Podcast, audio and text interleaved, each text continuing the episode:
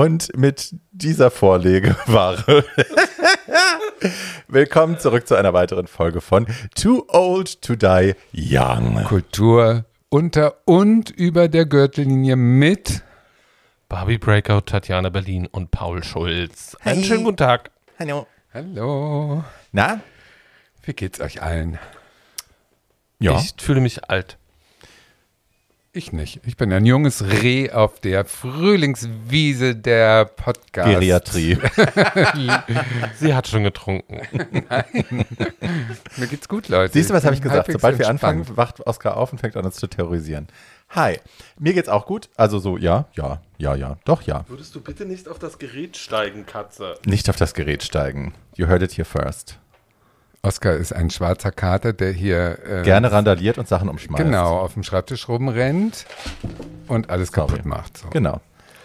So. Jetzt ist er weg für 30 Sekunden. Genau, der kommt Die sollten wieder. wir nutzen, um übrigens unsere Hörer vielleicht zu informieren, worum es heute geht, weil es geht nicht um äh, welkes Fleisch und es geht nicht um verletztes Fleisch, so wie wir eingestiegen sind, sondern, Barbie, Es geht um unsere Altvorderen. Es geht um Queer Elders, unsere äh, Leitfiguren, Vorbilder, die, die den Weg geebnet haben für uns heute, äh, über die immer viel gesprochen wird. Das wird immer viel gesagt. Äh, ihr sollt eure Altvorderen kennen und ehren. Und ähm, ich glaube, ganz oft wissen die Leute aber gar nicht, wer das ist. Und äh, wir haben es uns ja auf die Flagge geschrieben, äh, die Jugend auch zu informieren. Und äh, auch deswegen heute diese Folge. hochsubjektiv, muss man dazu sagen. Ne? Also meine Elders sind nicht vielleicht eure Elders, aber es ist nie verkehrt, auch mal welche kennenzulernen, die man vielleicht gar nicht so akzeptiert. Right. Ja. Ja, es ist so ein bisschen, als würde man sechs Schwiegermütter treffen. Das ist ganz toll. Ja, privat äh, könnten die Elders ähm, den einen oder anderen Abgrund bereithalten, aber von der Sache her, glaube ich, sind wir uns einig, es ist ähm, eine Fundgrube, die jetzt aufgemacht wird, eine Schatztruhe.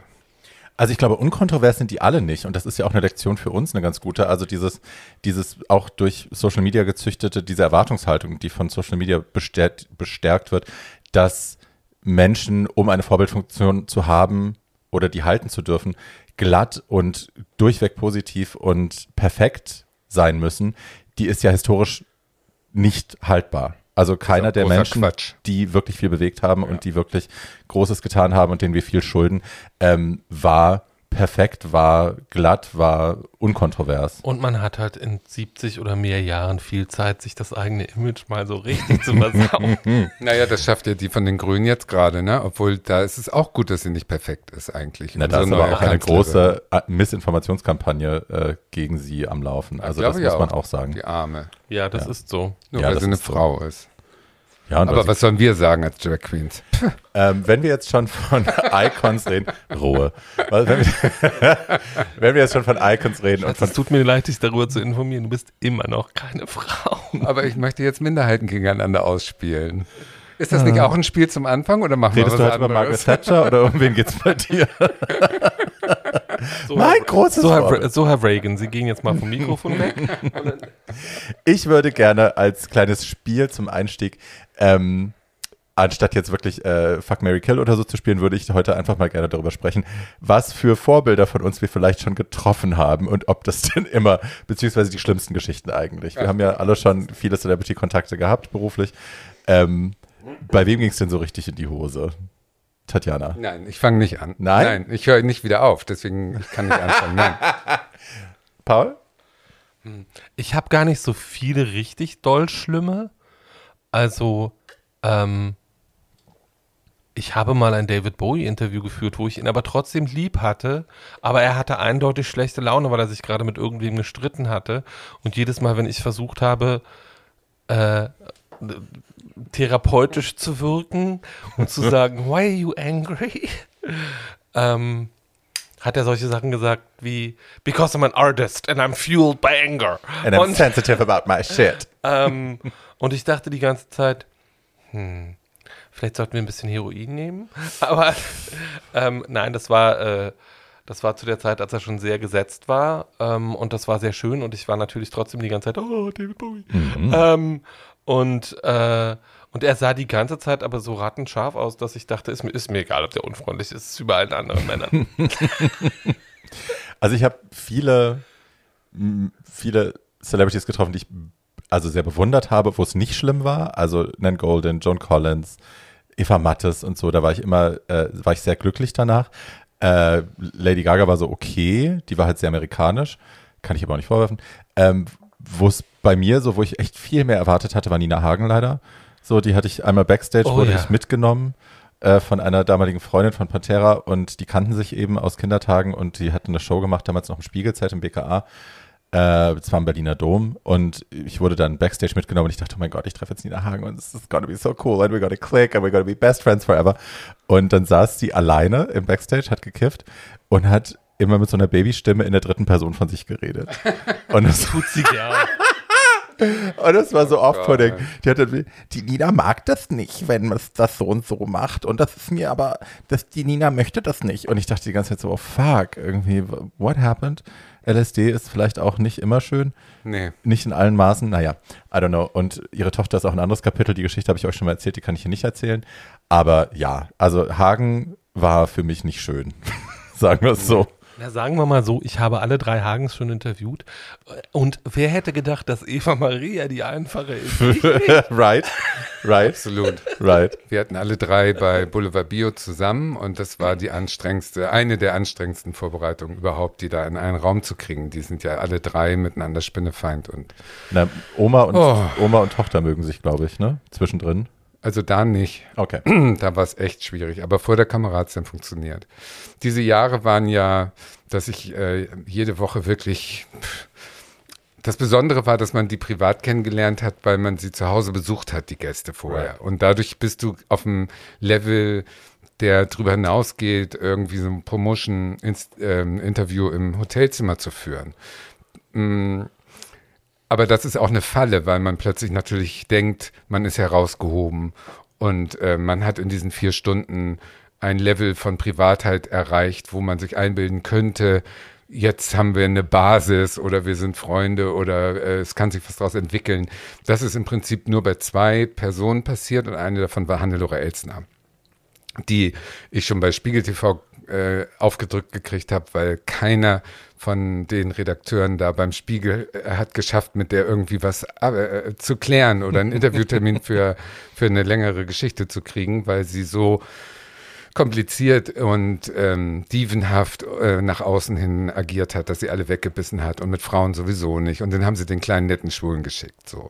Und daraus ist dann was geworden, was ich mir zumindest äh, zehn Jahre lang eingebildet habe, was eine Freundschaft ist, äh, von äh, gemeinsamen Urlauben bis, äh, dass ich entschieden habe, auf privatesten, privateste Entscheidungen mitentschieden habe und, und alles, die rief an und der Geburtstag wurde gemeinsam gefeiert und ich fühlte mich gar nicht mehr herausgehoben, sondern ich fühlte mich als Teil des engen Freundeskreises über Jahre und äh, habe das auch so gefühlt und ge ge ernst genommen und so weiter. Und es war von Absurdität alles nicht zu schlagen, weil die ist so, die ist so nicht alltagstauglich gewesen. Also meinetwegen, wenn man sie besucht hat, äh, dann hat sie aus ihrer Wohnung äh, das äh, Telefon genommen, ähm, vorne zum Klingelknopf an der Tür und hat dann gefragt, wo bist du, von wo aus rufst du an? Und ich so, ja, von deiner Haustür. Wie, du bist schon da. Ich bin nicht vorbereitet und so.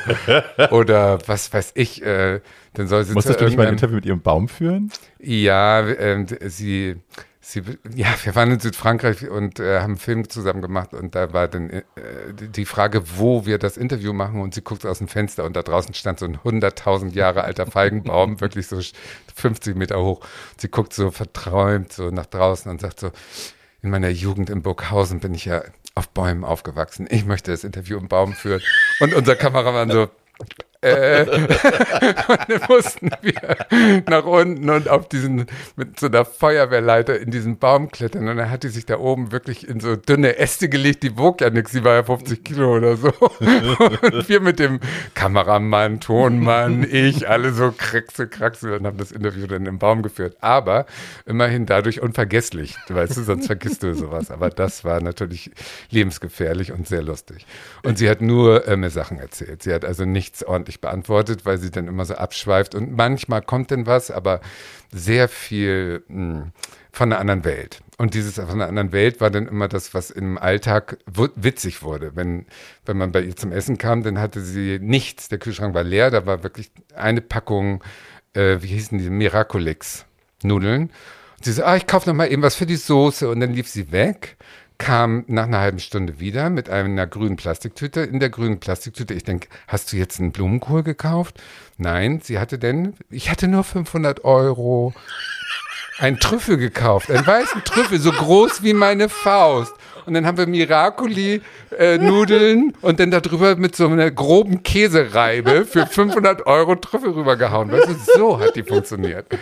Und das ja, war nicht meins, ich hasse Trüffel. Ja, ja in dem Moment äh, habe ich es geliebt, weil so, so war meine Mutter nicht, weißt du, so. Oder wenn man sie dann irgendwo nach eingeladen hatte, es gab mal ein Doppelinterview mit ihr und Iris Berben und äh, entgegen der Gerüchte, die beiden haben sich nicht gemocht. Äh, das waren eisenharte Konkurrentinnen. Aber Iris Berben ist halt Profi, die weiß genau, was sie machen muss. Und äh, die Elsner war aufgeregt und kann das eben nicht verstecken unter Professionalismus, sondern wurde abgeholt von einem Wagen aus Frankfurt nach Köln. Und äh, ja, die Verabredungszeit äh, war, was weiß ich, 20 Uhr. Um halb acht rufe ich an und frage, wo bleibst du denn hier? Maske und so. Ja, ich weiß auch nicht, was du mir hier für einen Fahrer geschickt hast. Wo sind wir denn? Ich glaube, wir sind in Aachen. Und so, und äh, ich dann so, ja, das ist aber falsch, du musst nach Köln. Also mit anderen Worten, sie sorgte selber, sie hat den Fahrer gezwungen, nach Aachen zu fahren, mhm. wie ich nachher herausgefunden. Sie wollte eine Stunde später einfach kommen, damit sich alles dann um sie dreht. Und Iris Berben saß wirklich fertig geschminkt um 7 Uhr schon im Studio. Und äh, anstatt zu kochen und abzuhauen, äh, saß die dann nur, äh, trank, äh, äh, wie heißt es, Kölsch und sagte, naja, wir warten, wir warten. Alles wie immer. Und Biolek ist ausgerastet. Ja. Der konnte das überhaupt nicht ertragen, dass jemand dievenhafter war als er. Und ist da hinter den Kulissen wie so ein äh, Rumpelstilzchen da rumgesprungen. Und als denn Elsner kam, sorgte sie auch sofort dafür, dass alles sich sofort um sie kümmert und dreht. Und äh, es war so eine Scheißatmosphäre. Und in der Sendung, dann, als es dann endlich losging, das Publikum saß seit sechs da. Ich glaube, um neun haben wir angefangen zu drehen. Oh Gott. Und da war es dann Magie. Ne? Also hm. die besten Freundinnen und ein gut gelaunter Bio. Also alle drei konnten sich so gut verstellen in solchen Momenten. Und ich war ein Bündel Wrack. Ich war mit den Nerven so am Ende. Ich war am Heulen und am Zähneklappern, weil alles meine Schuld war. Ja. War ja klar. Alles war meine Schuld. Naja, lange Rede und dann habe ich diese ganzen Jobs ja irgendwann verloren und war weg, äh, zehn Jahre. Und da ab Stichtag war auch der Kontakt mit der Elzner weg. Hm. Und ich habe das ja nicht begriffen, weil ich mich ja Familienmitglied fühlte. Und äh, dann kam ich aus Afrika mal zwei Jahre, nachdem ich da war, wieder und äh, sie hatte eine Lesung der Leopard in, bei den Recklinghauser irgendwas Tagen. Und dann bin ich äh, vom Flughafen Frankfurt mit einem Koffer und stinkend von äh, zwei Jahren Afrika direkt da in dieses Theater, es war morgens um zehn, mit Umwegen nach Recklinghausen und sitze an diesem Theater und wir waren verabredet nach der Lesung. Und die Lesung war schon, äh, war gut und so wie immer. Und danach warte ich, warte ich, äh, Elsner kommt nicht. Und ich rufe sie an, ich sage, du, äh, ich warte hier. Ach so, ja, äh, ja, nee, ich habe gar keine Zeit, ich habe jetzt Interviews und so. Ich sag ja, äh, ich bin deswegen jetzt nur hierher gekommen nach zwei Jahren, wo wir uns nicht gesehen haben und ich warte jetzt hier. Ja, ja, gut, ich komme da gleich mal vorbei und so. Und dann kam sie mit irgendeinem so Redakteur von so einem Käseblatt, Recklinghauser Markt oder irgendwie sowas, also wirklich Käseblatt. Und dann sagt sie, ja, ja, schön, dass du da bist. Ich habe keine Zeit, ich muss Interviews geben. Aber du kannst dich ja dazusetzen oder auch nicht, ist mir egal, aber ich habe keine Zeit. Wahnsinn. Und da habe ich meinen Koffer genommen und bin im Regen abgehauen da. Äh, um irgendwie wieder zu einem Bahnhof zu kommen. Und habe ab dem nie mehr mit ihr gesprochen, weil das war, das war so ein Schlag in die Magen. Mhm. Das fand ich so unverschämt und so, ja so, so egoistisch und so eine Arschigkeit. Und das hat mir ausgetrieben, sich jemals was drauf einzubilden mit diesen ganzen Promis, äh, die man vielleicht mal trifft oder auch nicht trifft, jemals zu glauben, dass da eine Basis mhm. ist. Also da war ich wirklich gebranntes Kind danach. Mhm. Sorry, die Geschichte ist ein bisschen länger geworden, aber es sitzt auch noch tief. Also ich war wirklich. Aber verstehe ich auch. Und du darfst das auch alles erzählen. ja, ja, es ist ja auch Und ich kann aber noch einen draufsetzen. Also nicht draufsetzen, mach, aber ich habe auch noch eine schöne Geschichte zu Frau Elsner. Ich habe äh, damals für, ich glaube, es war der Deutsche Filmpreis, haben wir die Maske gemacht von meiner damaligen Agentur aus und ich war für das Max Factor Team tätig. Und wir haben uns halt so um die Promis gekümmert, die sich keinen eigenen Haare Make-up leisten konnten. Ne? Die kamen dann zu uns in die Beauty Lounge und wurden halt mal kurz aufgetranst. Und äh, ich war da, also eine der tonangebenderen Personen. Und äh, dann kam halt irgendwann, unser Händler hat dann irgendwie über das Walkie-Talkie irgendwie bekommen, Hannelore Elsner ist da und die braucht sofort Maske und zwar Backstage. Ähm, nee, falsch. Nee, nee, nee. Erst war es nicht Hannelore Elsner, sondern es ist genau der Chor. Es ging um den Chor. Der Ballett, irgendwie Fernsehballett, keine Ahnung, war Backstage. Und da hatten sie nur so Friseusinnen angestellt, die so ne, ein bisschen Kosmetik gelernt hatten und so. Die hatten alle so sehr lange Pinsel und haben komische Sachen gemacht. Und äh, da brauchte man eine leitende Hand. So, und ich renne also Backstage und komme da rein und die sind halt alle so, nee, was ich denn da? Ich jetzt ein, ein Abend-Make-up oder eher ist sie ein Herbsttyp oder ein Wintertyp? Also halt alles so völlig am Thema vorbei, so, Schatzi, wir brauchen Tänzerinnen. Egal. Äh, und stehe da und versuche gerade die Lage so ein bisschen äh, zu koordinieren. Die Mädels waren halt alle so 16, 17, die hatten alle keine Ahnung, was sie tun. Und in dem Moment fliegt die Tür auf und Hallore Elster kommt rein, gestürmt und sagt, mir hat keiner was gesagt. Und ich war schon so, hm, was hat dir keiner gesagt? Ich muss eine Laudatio halten. Die wusste das, ich habe später gefragt, die wusste das natürlich seit zwei Monaten. Äh, ich muss eine Laudatio halten für irgendjemanden, der heute einen Preis bekommt. Mir hat keiner was gesagt. Ich bin nicht vorbereitet. Äh, und sie muss, wusste nicht, wo sie ihren Ton hinmachen soll. Und dann sage ich, Schatz, komm runter, so, wir machen den Ton. Also es ist ja das Kabel mit einem kleinen Mikro und hinten ist halt so ein Receiver dran und den klippt man halt normalerweise hinten in die Strumpfhose, in die Unterhose, was auch immer. Und dann sag ich, du, wir klippen dir das einfach unterm Kleid hinten rein, das sieht kein Mensch. Und dann sagt sie, aber wo rein denn? Guck mal, Mutti ist nackt. Ja. Und reißt das Kleid nach oben und hat wirklich eine grobmaschige, eine sehr grobmaschige Netzstrumpfhose an und drunter gar nichts. Und die Katze hängt, also die Katze hing raus, das nackte Brötchen war für alle zu sehen und sie drehte sich ja noch im Kreis und hörte auch nicht auf, das Kleid ging nicht wieder runter und du hörtest um mich herum, hörtest du diese Pinsel fallen von allen 15-, 16-jährigen äh, Kosmetikerinnen, die das noch nie gesehen hatten und ich so, hallo, wir besorgen jetzt erstmal was zum Anziehen und eine richtige So ein Netzstrumpfhose. Schlipper, der auch Und- hält. Genau, und dann klippen wir das da hinten ran, alles ist gut. Und dann waren wir für kurz beste Freundinnen und danach war ich natürlich auch, äh, kannten wir uns nicht mehr. Aber ja, also Ja, so realitätsfern im besten Sinne. Im besten Sinne. Ja. Immer unterhaltsam, aber wahnsinnig anstrengend für das ganze Umfeld. Inklusive Familie. ja, man hat sowas ja auch im engeren Freundeskreis. Aber hey, hi. Aber die kann sich das leisten immerhin. Also Ja. vor der Kamera ungelogen die talentierteste all dieser alten Damen, die wir hatten. Also Ja, meiner Hannelore Meinung war nach. groß, groß. Die war wirklich eine intuitive Vollblutschauspielerin. Ja, Aber wenn das eigene Leben das denn nicht auffangen kann, ist es echt schwierig. ja. Ja. So, nach diesem Ah. kleinen Schwenk, der aber sehr schön war, sehr unterhaltsam. Ich danke euch für diese Geschichten. Gerne. Ich habe mein Pulver verschossen für heute. Schatz, ich warte immer noch auf dein Buch. Also die. Ja, das die könnte ich übrigens mal Netflix schicken. Darf ich kurz, ganz kurz mal das Thema wechseln, dass es auf Amazon Prime gibt es Familie Tundenheimer oder so ähnlich. Habt ihr das mal gesehen? Transbacher. Transbacher. Die Transbacher. Wie kommt denn sowas ins Fernsehen? Wie kommt denn sowas, wieso wird sowas gekauft? Also, ich freue Das mich ist für die. schlechter als Ades Zabel und das ist schon scheiße. Ich liebe Ades Zabel. Ja. Ähm, aber ja, es ist Trash und es soll ja auch Trash Nichts gegen, sein. nichts gegen Ades, bitte. Noch. Die mag mich nicht. Also mag ich sie auch nicht. Verstehe. Also ich freue mich darüber, dass die Transbacher das geschafft haben, dass das läuft. Äh, ich glaube nicht, dass man die dafür zur Rechenschaft ziehen muss. Ich meine, das ist, ne, ist Okay, also mit anderen Worten, ich kann Tatjana äh, Schicksalsjahr, Wechseljahre einer Königin jetzt zu Amazon schicken. Ich bin ja eher dafür, dass du mal eine tatsächliche Autobiografie schreibst mit all diesen Geschichten, ähm, anstatt eine kreierte ja, Version. stimmt. So, und Okay, die gut, könnte man aber- dann auf jeden Fall da an. Aber ein Wahnsinn, dass sowas gekauft wird. Ja gut, okay. Hi. Aber ist, wir reden heute auch über viele Vorbilder, wo man sich wundert, dass die Karriere gemacht haben, weil sie am Anfang auch Sachen produziert haben, wo man denkt, hm, vielleicht nicht so markttauglich. Ich nicht. Nee, fang an.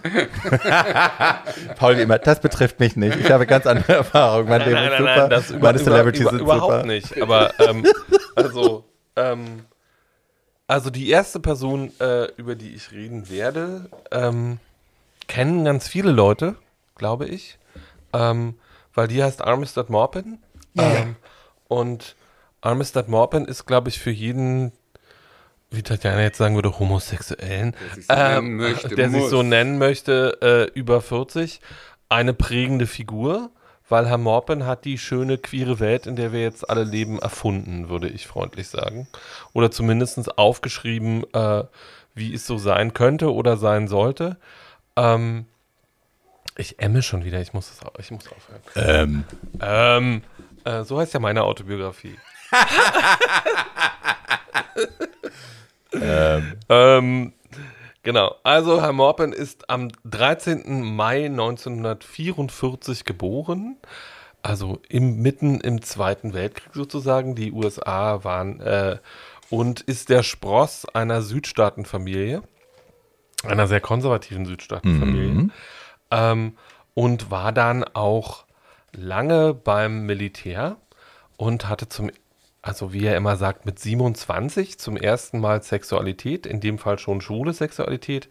Ähm, hatte zwischendurch auch, äh, hatte vorher auch mal Freundinnen gehabt, aber das dann nicht mehr.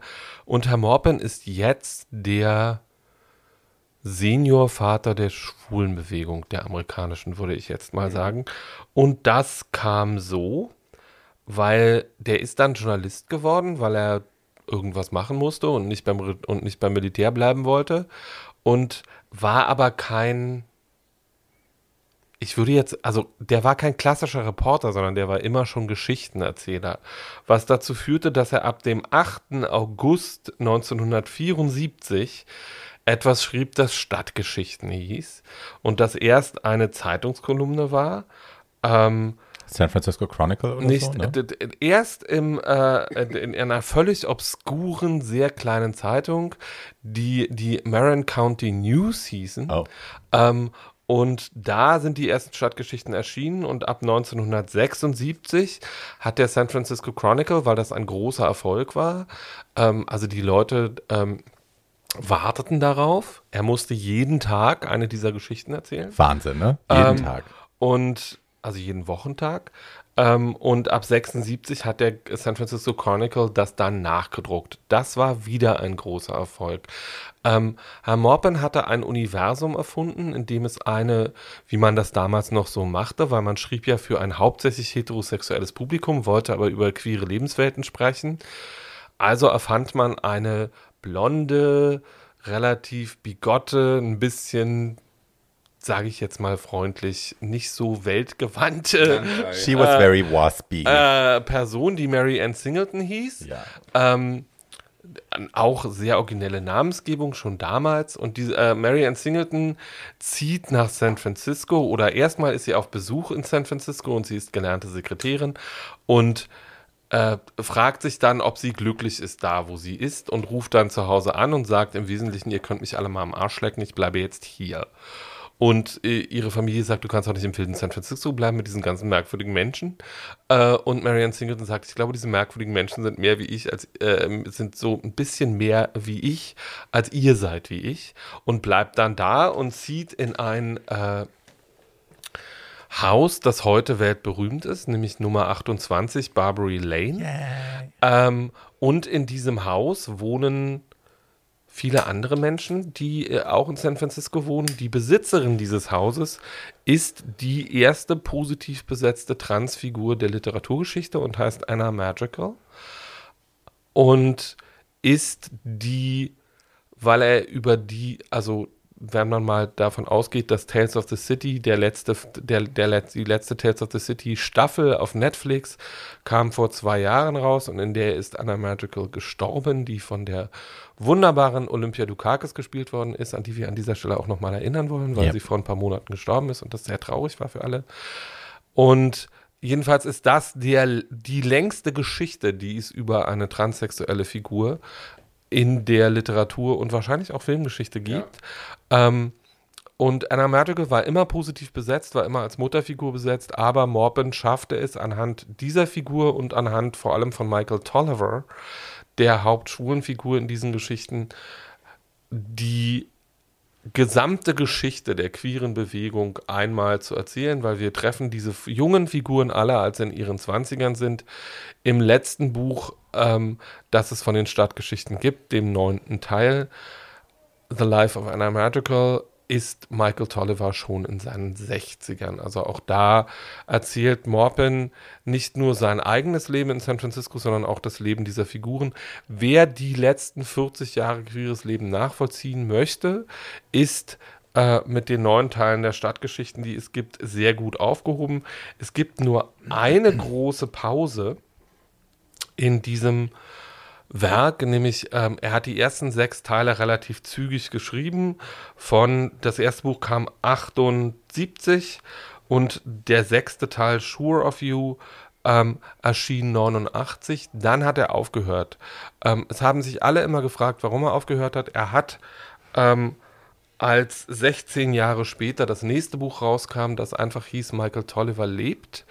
ähm, sehr schön erklärt, dass er aufgehört hat, dass Michael Tolliver immer seine eigene Identifikationsfigur war. Michael Tolliver war in diesen Büchern etwas, was Morpin nicht selber ist im Leben, äh, was schlank. aber seine beiden letzten Ehemänner sind. Äh, erstens schlank und zweitens, äh, und zweitens HIV-positiv.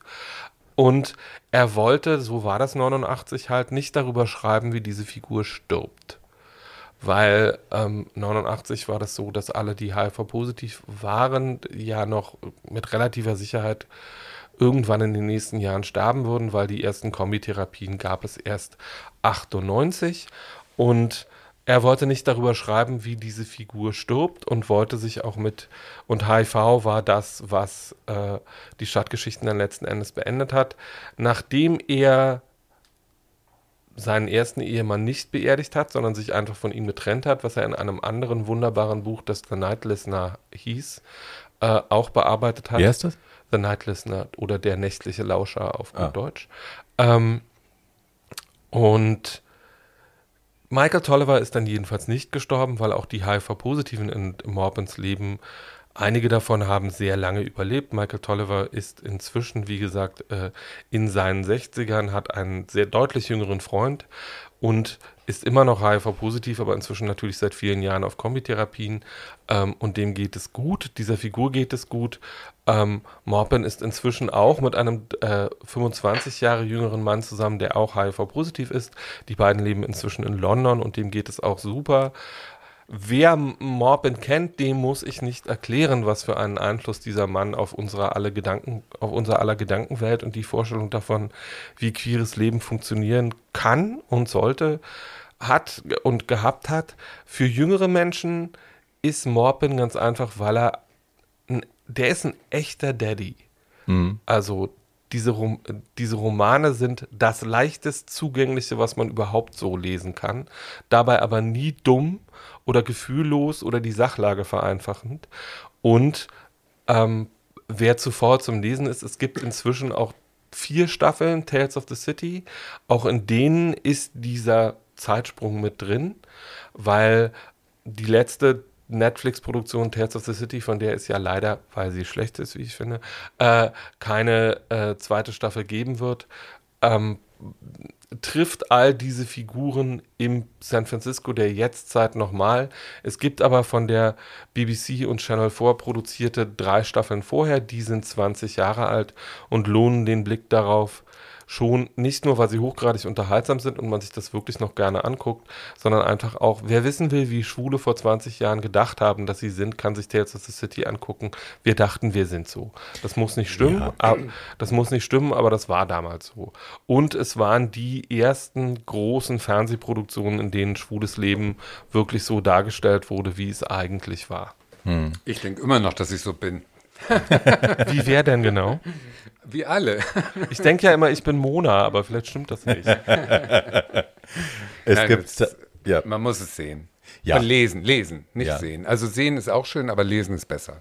Ich habe tatsächlich in den Jahren auf meinem Internat äh, Tales of the City kennengelernt und habe da, weil es ja eine durchweg äh, heterosexuelle Welt war, in der ich da gelebt habe, ähm, das war mein Fenster nach draußen. Und das war auch mein, diese Bücher waren mein meine Vorlage für das Leben, das ich mir gestrickt habe in meiner, in meiner Fantasie, für das, was mich erwartet, wenn ich da rauskomme, wenn ich endlich dann unter meinesgleichen leben kann. Ähm, und auch, ich finde auch Tales of the City spannend als Vorlage für Will and Grace, weil also vieles zwischen dieser oft ungesunden Beziehung zwischen Michael Tolliver, Mouse und äh, Mary Ann Singleton in Will and Grace wieder aufgegriffen worden ist oder ne, es ist eine ähnliche Mann-Frau-Beziehung unter gleichen Vorzeichen oder ähnlichen Vorzeichen die wir da wieder verarbeitet sehen, äh, die Fairhack und ihr schwuler Freund und so und sind wir verliebt ineinander, sind wir es nicht, äh, wer zahlt hier am meisten drauf, ähm, wer opfert mehr Privatleben, wer hat keine Beziehung, weil Wobei die ich die Beziehung, Beziehung zwischen ist. Mona und Michael fast gesünder finde als die Absolut. zwischen Will und Grace, weil Will und Grace sind beide schwer psychisch gestört. Ja, Ja. Aber unterhaltsam. Sehr Aber unterhaltsam dabei. Mona, aber Mona ist ja die eine, Mary Ann Singleton ist ja nun die andere. Ja. Und die Beziehung fand ich auch kränklich immer und eher das Will Grace als Mona Sehr und dependent irgendwie. Maus. Ja. Sollen sich die Leute selber einen Blick, äh, äh, Eindruck machen. Also, Das, das, was ich noch sagen möchte, Herr Morpen hat zwar, wie er es immer getan hat, äh, nach dem neunten Teil gesagt, jetzt ist aber mal Feierabend, aber äh, er sitzt inzwischen natürlich in London und schreibt ein zehntes Buch.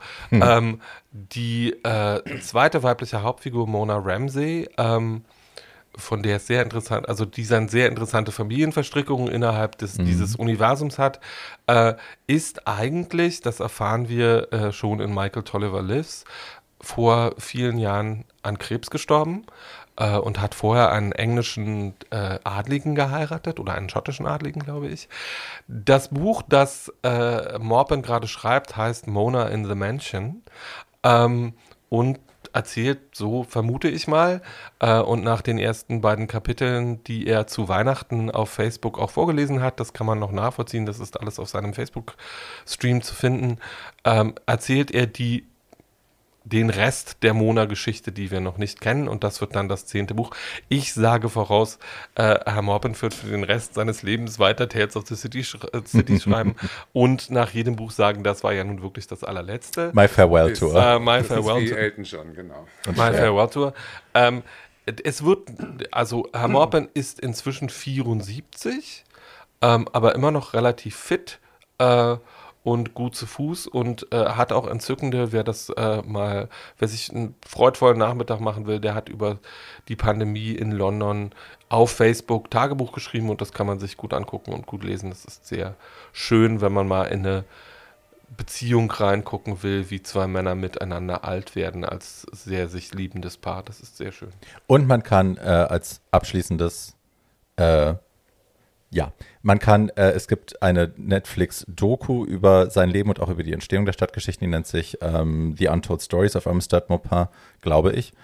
Ähm, kann man auf Netflix gucken, das ist eben eine Doku über sein Leben von den 70ern bis heute, wie er als republikanischer Junge, der auch angefangen hat, Politik machen zu wollen und so, um seinen Vater stolz zu machen, zu dem äh, Wegebner wurde, der er dann war und auch zu dem Daddy, der er heute ist, der äh, einen jungen Otter-Friend, Boyfriend hat und Naja, der junge Otter-Fan ist inzwischen auch Anfang 40, aber But hey, Jünger als ich. kann man gut gucken. kann man gut gucken, was ich noch sagen wollte. Wer äh, diese Doku gucken will, aber wer noch mehr wissen will, Herr Morpen hat äh, vor vier Jahren auch eine Autobiografie geschrieben, das ist sein letztes Buch, die heißt Logical Family und ist noch nicht ins Deutsche übersetzt, aber ich hoffe, das passiert irgendwann, weil das ist äh, meiner Meinung nach sein bestes Buch. So, Gut. Mein ähm, queeres Vorbild äh, kann nicht weiter weg von meiner eigenen Biografie sein, als, ähm, ja, als es ist.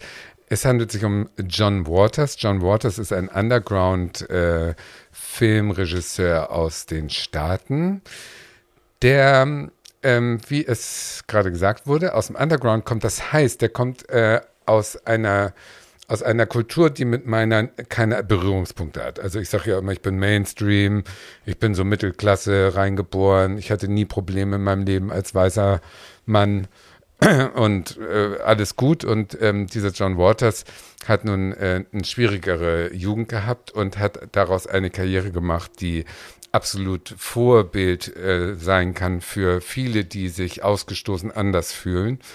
Der hat also sein Misfit-Sein, also sein Nicht-Dazugehören, sein Außenseitertum kreativ äh, aufgearbeitet. Und das ist eine große Kunst. Und äh, für jemanden, der auch schon 1944 geboren ist, der ist also jetzt 75 und ähm, in eine schwer katholische Sch- äh, ähm, Familie reingeboren wurde, in Baltimore in Amerika, ähm, auf eine Nonnenschule geschickt wurde und schon als Kind so strange war und keiner weiß, woher es kommt. Die Eltern schwören, es war eine normale katholische, strenge Erziehung.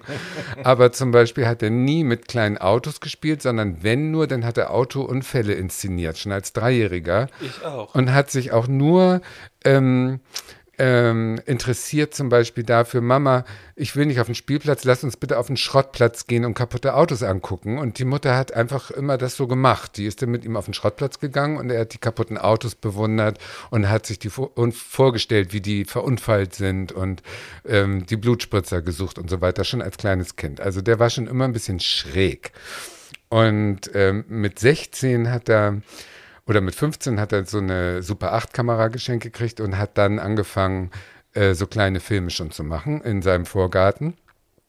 Und äh, drei Vorgärten weiter lebte ein äh, anderer äh, Misfit, also ein anderer Außenseiter, ein fetter, schwuler, kleiner Junge, aus dem später die weltbekannte Drag Queen Divine wurde.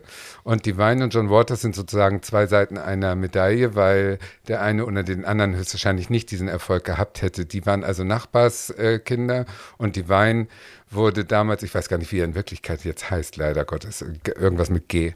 Ähm, die Wein, sage ich jetzt trotzdem, wurde also als kleiner Junge in der Schule jedes Mal verhauen. Und John Waters sagt eben, also es war immer klar, der kam immer mit Nasenbluten in die Schule und er wurde immer, wurde ihm aufgelauert und es war der Horror. Und äh, dadurch haben die sich irgendwie in ihrer Andersartigkeit, John Waters war ein ganz dünnes kleines Kind, immer in schwarz angezogen, sobald er irgendwie äh, selber entscheiden durfte und äh, immer nur Ärger mit diesen Nonnen und so weiter. Die haben sich also befreundet. Und das war eine sehr glückliche Schicksalstreffen, äh, ein sehr glückliches äh, Zusammentreffen, weil die dann Filme gemacht haben zusammen. Und der erste, der richtig bekannt wurde, war wohl 1972 Pink Flamingo.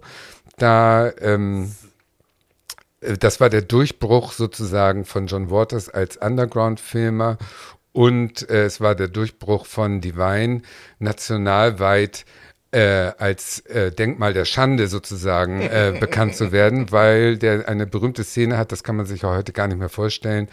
Ähm, die Handlung ist, dass Divine also die schmutzigste, filthiest Person ähm, der Welt sein will und eine andere äh, äh, Frau will mit ihrer Familie aber auch die filziest Person der Welt sein. Und die machen also einen Wettkampf in ihrem kleinen Dorf sozusagen, wer nun die furchtbarste und perverseste Figur ist.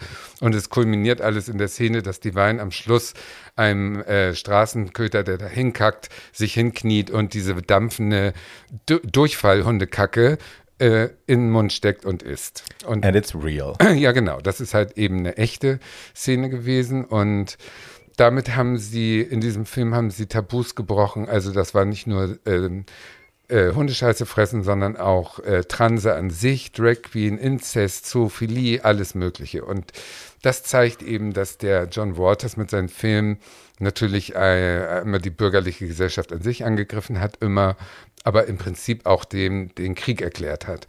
Und das Besondere, und deswegen wurde er eben sehr bekannt, also sehr bekannt heißt als Underground-Star, warst du auf einer Linie dann plötzlich wie Andy Warhol, was für so ein Provinzheini natürlich schon doll war. Entschuldigung. Und die haben die haben aber in den Filmen immer diese Misfits und diese Exhibitionisten und die, die Hundescheiße gefressen haben, waren immer die sympathischen Charaktere. Und die Bürgerlichen waren immer die unsympathischen. Und das hat ihn natürlich in der queeren Community zu einem Helden gemacht, schon damals. Also seitdem waren alle Außenseiter oder die, die sich so gefühlt haben, John Waters Fans. Und äh, und das hat er ganz bewusst so inszeniert. Die Filme sehen aus wie die Braunheim-Filme, also so von wegen, es gab kein Drehbuch und macht mal, aber es war ganz genau inszeniert. Er ist also genau, wie Divine hat ihren Text nicht gekonnt. Dann hat er so viele Aufnahmen gemacht, bis es dann äh, endlich gesessen hat. Und das alles mit so einer ähm, Crew aus Freunden im Prinzip. Also Mink Stoll ist auch mhm. noch bekannt geworden vom Namen her und so. Das waren alles Kumpels aus der Zeit. Und äh, dann hat er äh, eben, wie gesagt, diese äh, Filme gemacht, die eben alle diese Tabus immer wieder brachen und immer mit Divine in der Hauptrolle als, als Monster. Und Divine war so angelegt, äh, Divine war ja nun ähm, äh, fett und hässlich, dachte aber, sie wäre Jane Mansfield. Also so eine super Sexbombe, bloß auf alles nochmal am Körper einer dicken Person. Also die hat ihr Dicksein eben offensiv benutzt. Die hat sich in hautenge Plastikfolie gezwängt und auf hohen Stöckeln und hat dann einen Look für sich kreiert, den ihr alle kennt, höchstwahrscheinlich. Dieses äh, abgescherter, nach hinten gescherter Haarensatz und diese riesigen Augenbrauen und das Augen-Make-up, damit auf diesem Schädel diese Augen so riesig wirken. Das ist alles ähm, äh, ähm, im Laufe dieser Zeit entstanden und wurde zum Markenzeichen und unverwechselbar. Es darf sich heute keine andere Transe jemals mehr Divine nennen. Ne? Der Name ist einfach jetzt ein für alle Mal mhm. ähm, von ihr besetzt. Und dann ab äh, so zehn Jahre später, ab 81, ähm, da ist er in den Mainstream so ein bisschen gekommen. Da hat er das erste Mal einen Hollywood-Star äh, mit äh, äh, als Gaststar gehabt. Tab Hunter, ein berühmter schwuler ähm, höchstwahrscheinlich nicht geouteter, aber für die Insider immer als bewusst schwul wahrgenommenen Schauspieler, der so ein Pin-Up-Boy war und mit Sophia Loren in Hollywood richtig gedreht hat. Und nun hat der very, mit die Wein ganz ein hübscher und der knutscht nun die dicke Transe und hat es auch nicht verarscht. Der hat also nicht in die Kamera dabei gezwinkert, sondern der hat es so genommen, als ob es jetzt Sophia Loren wäre. Und mit den Filmen sind die dann ähm, erfolgreich geworden, auch finanziell. Und da war der Höhepunkt in 1988 Hairspray. Und Hairspray haben wahrscheinlich jetzt alle gehört, weil das läuft als Musical hoch und runter inzwischen äh, auf der ganzen Welt.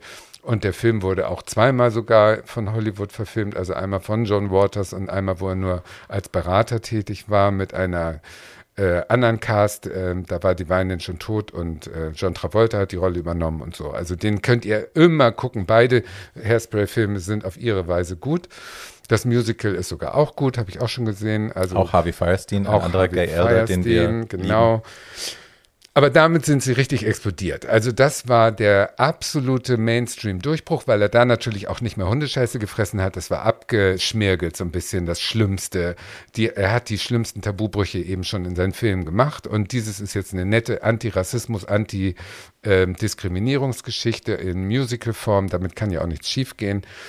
Und was soll ich euch sagen?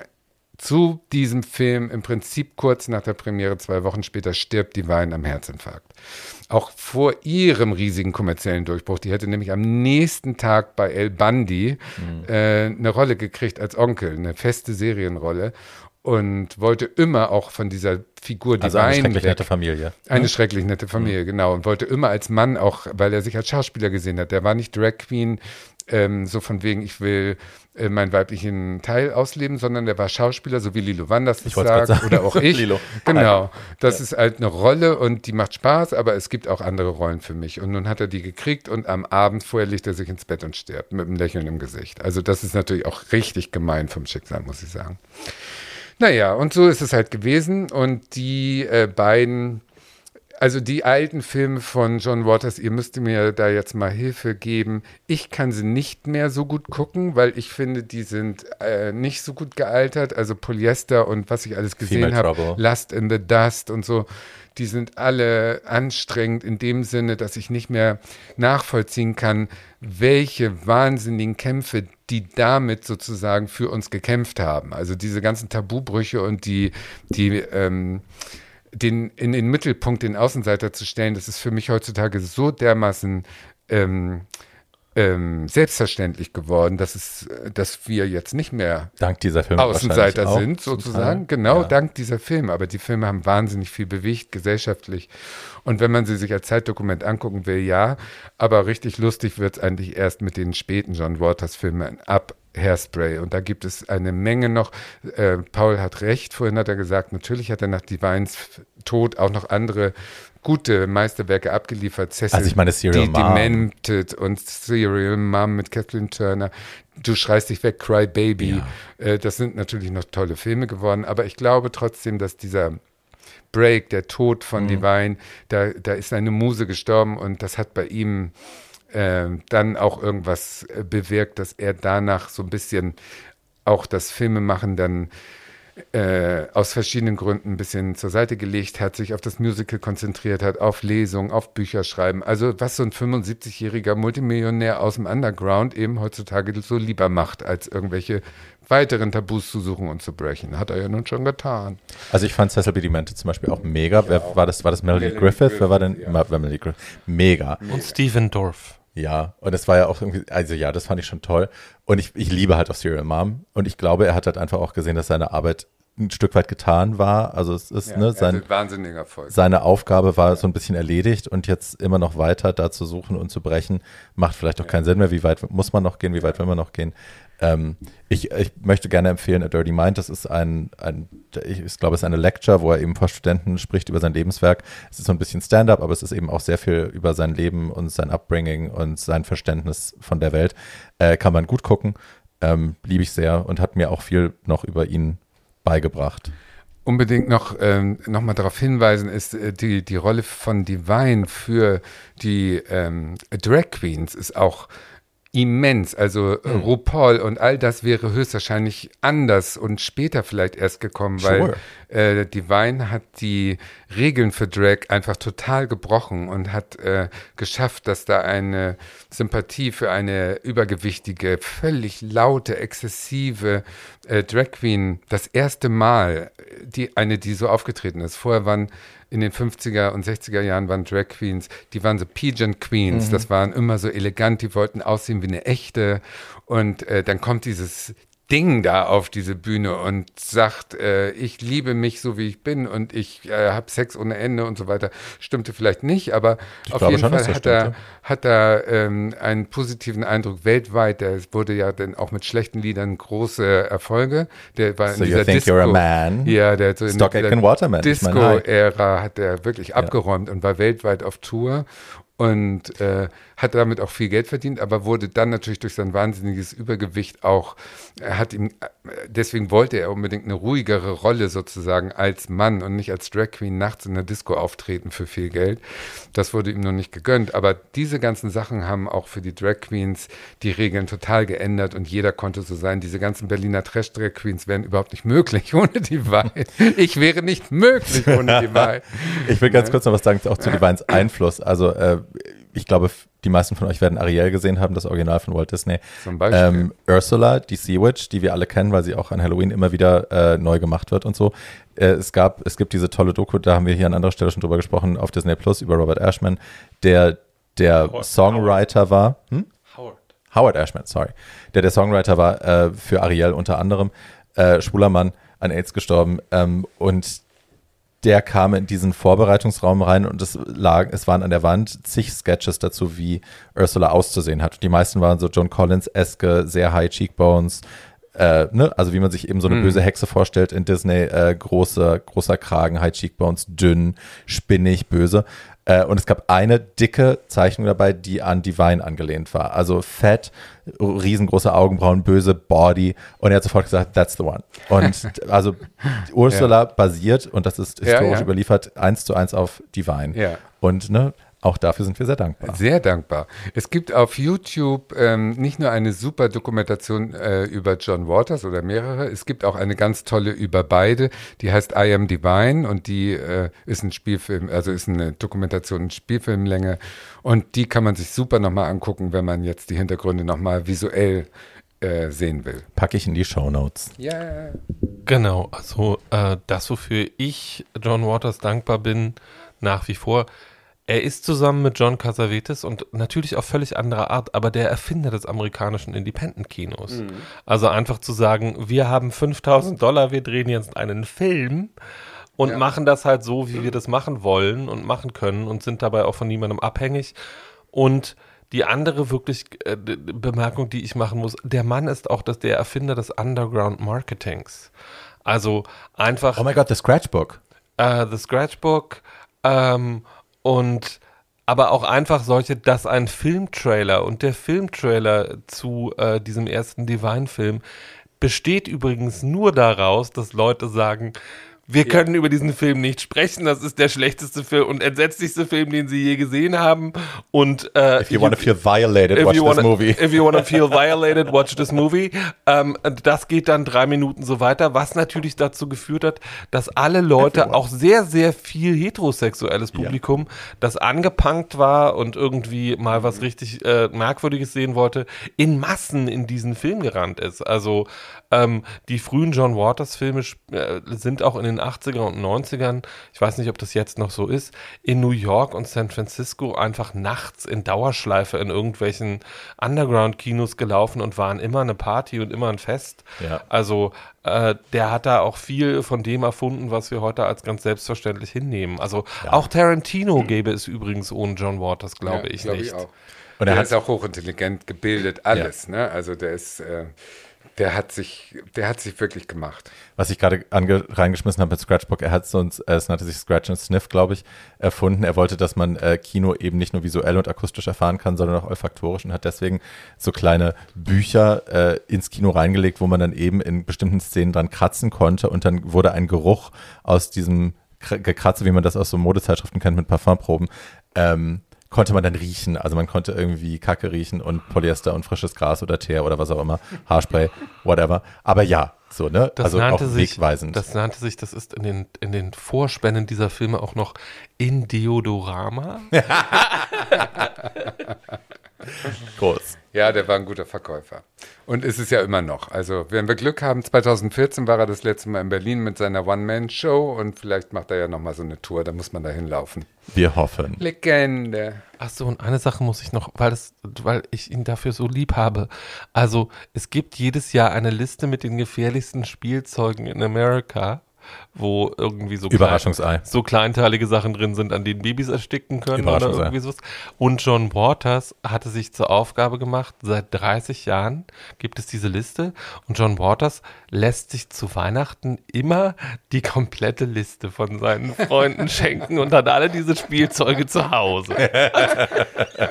She's a dirty man. Und immer noch kleine Autounfälle werden inszeniert.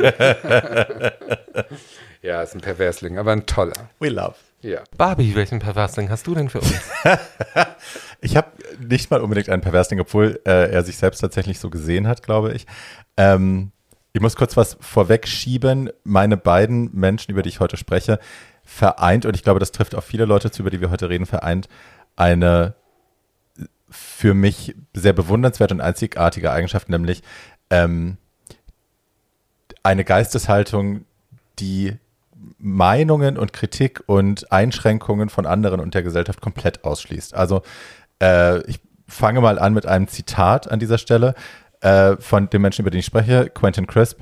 Ähm, es ist eine Frage, die er bei Vorlesungen immer wieder gestellt hat. Who would you be if you were the only living person in the world? And who would you be if the only opinion that mattered was yours? Because if you want to be truly happy, you have to be that person. Und das ist äh, eine Geisteshaltung, die äh, auf meine beiden Leute heute zutrifft und ich glaube auch auf ein paar andere, zum Beispiel John Waters und Divine vielleicht. Ähm, die Rede ist von Quentin Crisp. Ähm, wenn man auf Wikipedia guckt, steht da äh, Exzentriker. äh, und Entertainer und Autor. Äh, Quentin Crisp ist in England geboren worden, 1908, ist 91 Jahre alt geworden, ist also 1999 gestorben. Ähm, auch wieder, ich würde sagen, gehobene Mittelklasse, äh, sehr katholisches, sehr, naja, konservatives Elternhaus. Und ähm, naja, es war relativ früh klar, dass der sehr effeminierte Junge ähm, eigentlich für das, was die Eltern so vorgesehen haben, nicht in Frage kommt. Er hat sich da auch irgendwie verwehrt. Er mochte das nicht so richtig und wollte halt lieber irgendwie gelangweilt irgendwo an der Ecke stehen in einem, in einem bodenlangen Kimono und äh, Bonbons von sich geben, One-Liner von sich geben und dann genervt in die oder, oder gleichgültig in die Landschaft seufzen.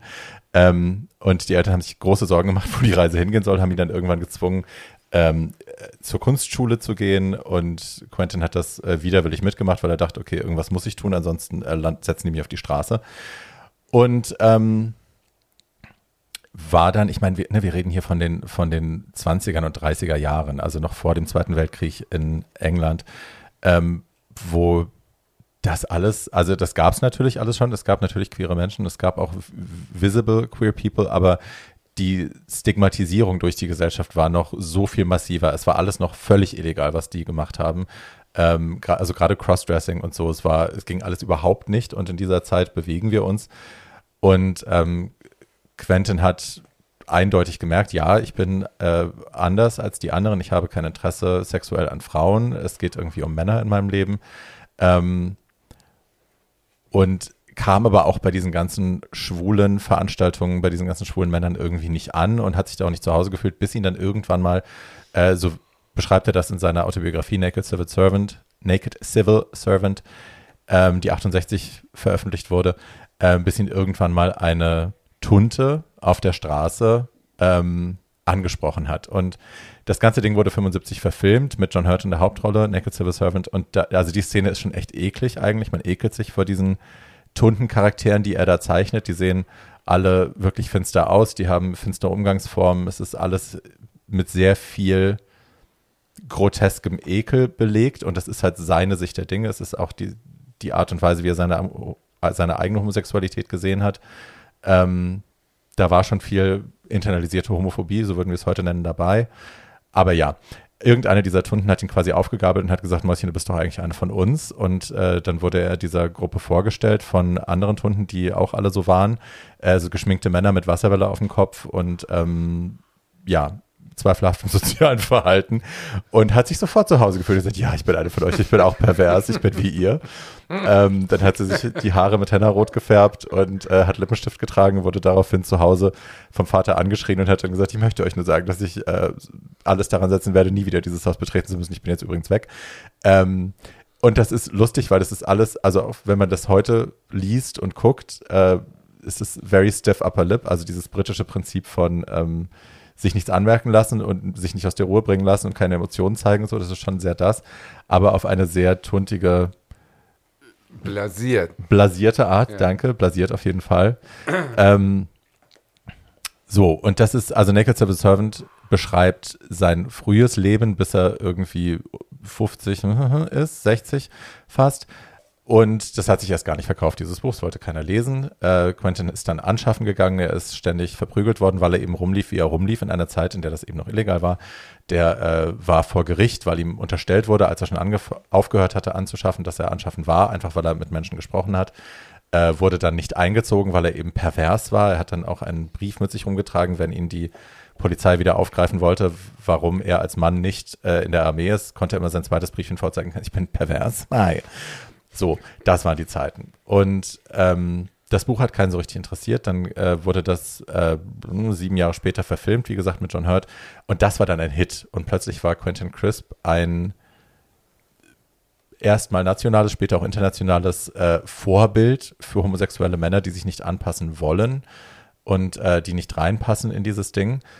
Und ähm, das hat ihm ein gewisses Maß an Fame beschert. Also er ist nach wie vor, er ist nicht wirklich in Frauenklamotten rumgelaufen, er hat immer so sehr getailerte Anzüge mit weitem Bein getragen. Androgyn heißt das Wort. Ja. Und hatte, als ihm dann die Haare ausgegangen sind, oben hat er dann äh, den Rest lang wachsen lassen in so einer Trump-esken äh, Hochsteckfrisur und hat das oben auf dem Kopf zusammengeschnürt und gesteckt und immer so ein kleines Hütchen drauf. Ähm, sie hatte einen sehr eigenen Stil. Äh, sie war super messy, die hat äh, unter, das erste, was ich über Quentin Crisp erfahren habe jemals, war äh, ihr, ihre Regel zum Wohnung sauber machen, weil ich früher auch sehr messy war und irgendwie hat sie gesagt, also nach vier Jahren, wenn man vier Jahre lang nicht sauber macht, hat man den Kampf gegen den Staub gewonnen, weil es wird einfach nicht mehr. Das, was aus der Wohnung rausgetragen wird, die Menge an Staub, die rausgetragen wird, äh, entspricht der Menge, die wieder reingetragen wird. Insofern, hey, man hat den Kampf gewonnen. Ja. Und also sie wurde dann berühmter, sie wurde prominenter und äh, hat aber in dieser ganzen Zeit irgendwie noch nicht so richtig ihre Rolle gefunden. Sie wollte keine schwule Vorzeigefigur sein, sie wollte ihre Rolle, also ihr, ihre Meinung gegenüber über Homosexualität war immer eine schlechte. Sie hat immer gesagt, selbst der äh, nobelste Homosexuelle ist in meinen Augen immer noch meilenweit unterlegen dem schäbigsten Heterosexuellen. Ähm, sie hatte eine sehr absurde Sichtweise auf Geschlecht, auf gleichgeschlechtliche Anziehung auch. Ähm, das war sehr geprägt von eben Homosexuelle sind pervers. Ja, ich bin einer von diesen Perversen und ich werde mich nicht verstecken, aber in meinen Augen sind sie pervers. Heterosexuelle Menschen sind besser und äh, ein richtiger Mann ist nur ein richtiger Mann, wenn er sich nicht in andere Männer verliebt, weil dann ist er flawed, dann ist er falsch, dann macht er was falsch. Also ähm, hat sie sich immer nur bumsen lassen von Heteros, so nach dem Motto. Also auf dem Strich ja. Ich glaube, in ihren späteren Jahren hatte sie gar keinen Sex mehr. Es war dann irgendwie, ne, weil sie, also diese Haltung eben auch. Das gibt es ja heute auch, dass Schwule sagen, ich stehe nur auf Heteros und ich will die fangen und umdrehen. Also ja. Aber ich glaube, in dem Fall waren es, also in ihren Augen waren es keine Heterosexuellen, sondern halt perverse, perverse. Mhm. So, also sie hat, sie hatte einfach nie ein positives Verhältnis mhm. zur Homosexualität. Punkt. Ähm, sie hat sich in der Liebe ein paar Mal versucht und ist da auch gescheitert. Und dann ist sie irgendwann ähm, nach Amerika, weil dann ne, die Leute größeres Interesse an ihr hatten nach diesem Film und dann ist sie nach Amerika ausgewandert, nach New York und hat sich sofort in New York verliebt und man muss auch sagen, Manhattan sofort auch sich in sie, also sie war da gern gesehener Gast, weil sie eben lustig war und ne, diese Art von britischem Dinge Böser runterbrechen können auf, Auf trockene auf trockene, kleine, aber in sich sehr reduzierte, dense, gute Beobachtungssätze, ähm, haben sie einfach sehr erfolgreich gemacht und dann war sie da äh, eine Weile das rumreich Enfant terrible Kind der intellektuellen Szene. Alle haben sie sehr beklatscht und geliebt. Die Schwulen waren dann da in Amerika auch schon so weit, dass sie gesagt haben, nö, eigentlich finden wir dich nicht geil, weil ich habe dich mal bewundert, du warst mal toll, ich habe damals den Film gesehen und ich habe dich bewundert. Die Sachen, die du jetzt sagst, sind offensichtlich für ein straightes Publikum und ähm, tun unserer Bewegung nichts. Also ne, das war dann schon die frühen 80er, man war schon bewegt und man wollte schon äh, Gleichstellung und so und da hatte sie ja nicht so richtig Interesse dran. Sie wollte sich auch nicht vor diesen Karren spannen lassen. Ja, und also sie war dann Public Speaker, das war ihre neue Rolle in Amerika. Sie wurde rumgereicht, sie war in Talkshows, la la la, sie war halt ne, kurzweilig und so. Und dann kam AIDS. Und ähm, Quentin hat in einem, einem dieser Live-Talks, äh, sie wurde befragt dazu, sie hat gesagt, was sie von AIDS hält. Und dann so, oh, AIDS is just a fad. Das wird vorbeigehen, das muss man ignorieren, äh, das wird uns nicht weiter interessieren in ein paar Jahren und so. Ignoriert es einfach, es ist unwichtig. Und das war natürlich in der Lebensrealität vieler New Yorker damals schon so wahnsinnig anders, weil so viele Leute eben schon am Sterben waren. Und ähm, sie hat sich davon aber nicht abbringen lassen. Sie hat gesagt, sie wird sich nicht entschuldigen, sie wird nicht zurückrudern. Das ist das, was sie gesagt hat. Paul möchte was dazu sagen. Quentin war die erste Person, die gecancelt wurde, glaube ich. Ja, ich weiß nicht, ob es die erste war, aber ja, also es war tatsächlich. Und auch zu Recht, ne? Ich meine, wie kann man. Ja, ja, total. Wie kann man? Aber mir, das, was mich daran interessiert, ist dieser Mechanismus, dass äh, Quentin der Erste war, der eine Äußerung getan hat, die jetzt auch nicht in, in keinem Zusammenhang mit seinen bisherigen Äußerungen über Homosexualität stand, sondern das war schon relativ stromlinienförmig, was der Mann da abgeliefert hat.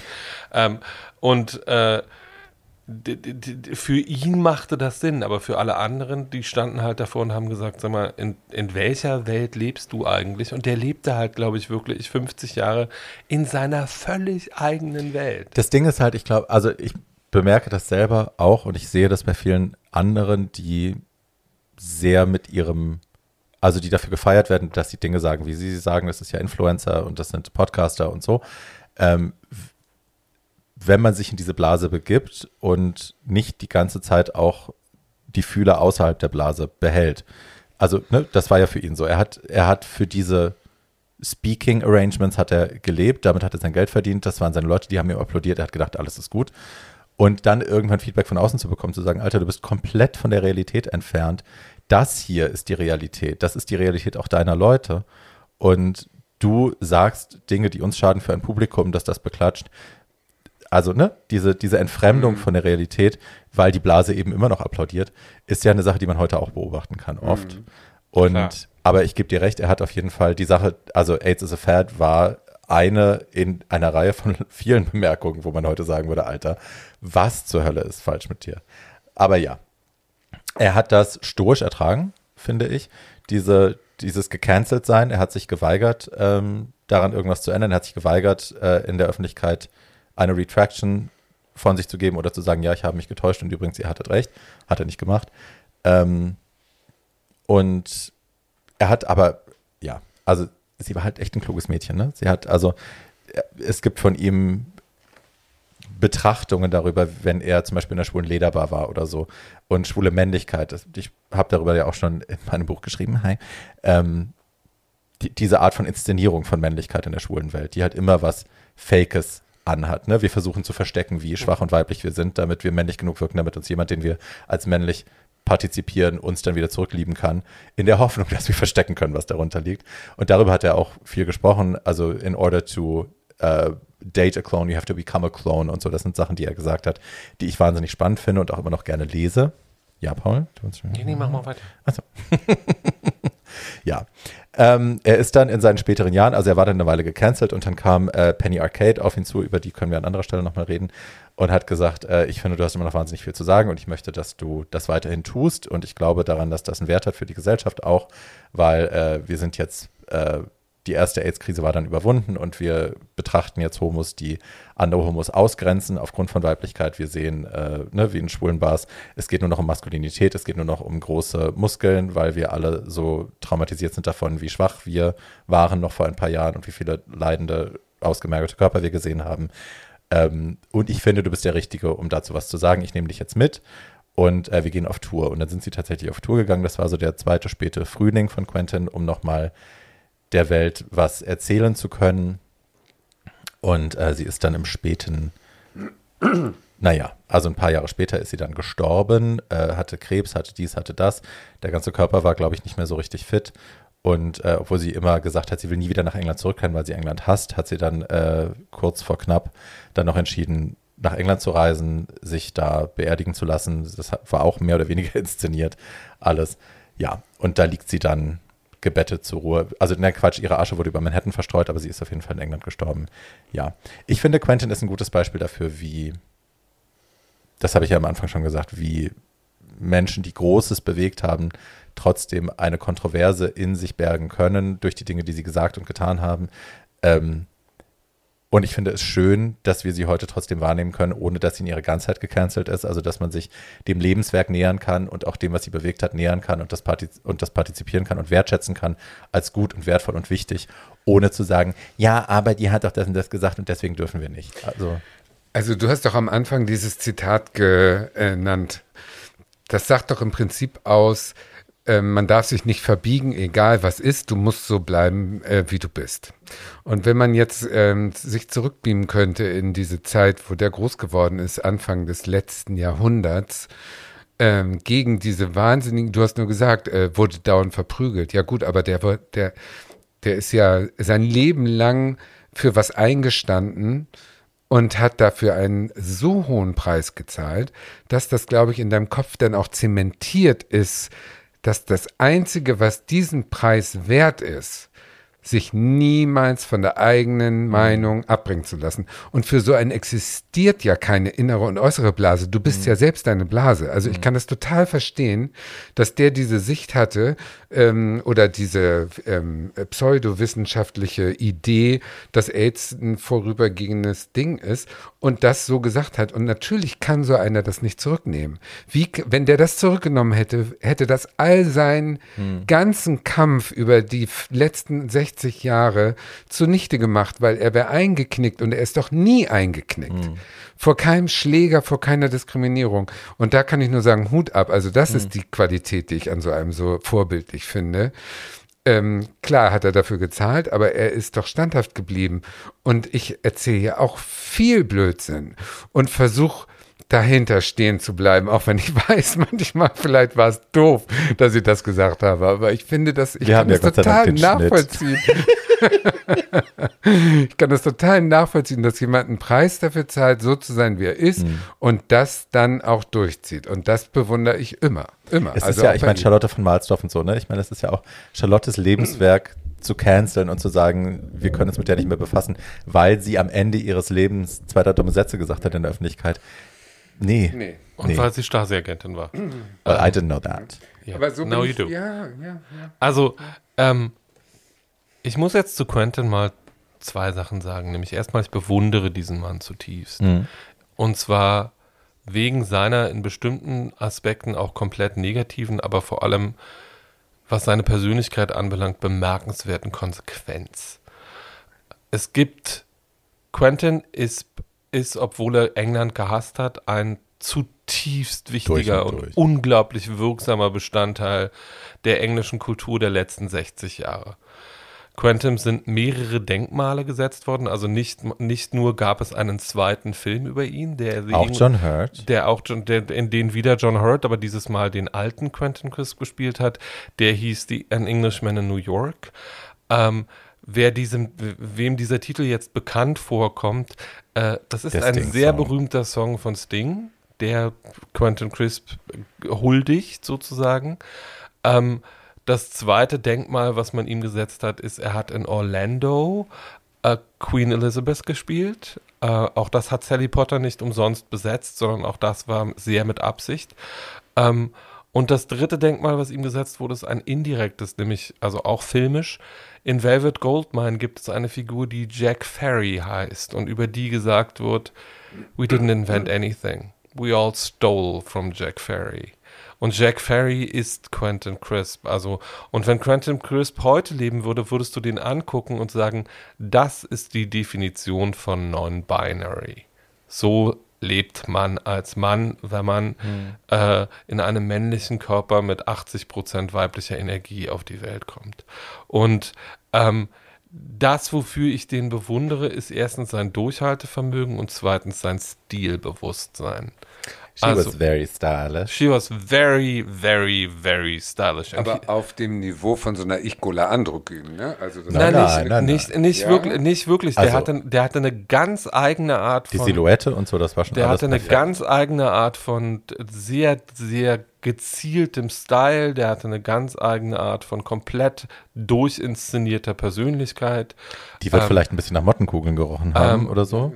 Ja. Und das und das, was man nicht vergessen darf, der ist deswegen so berühmt geworden, weil der so unglaublich intelligent war. She was. Ähm, und weil der so unglaublich analytisch auf Dinge drauf gucken konnte und das in einer Art und Weise zusammenfassen, die als hoch böse Tunte. als nicht als nicht mal böse, sondern einfach nur als kluge Tunte.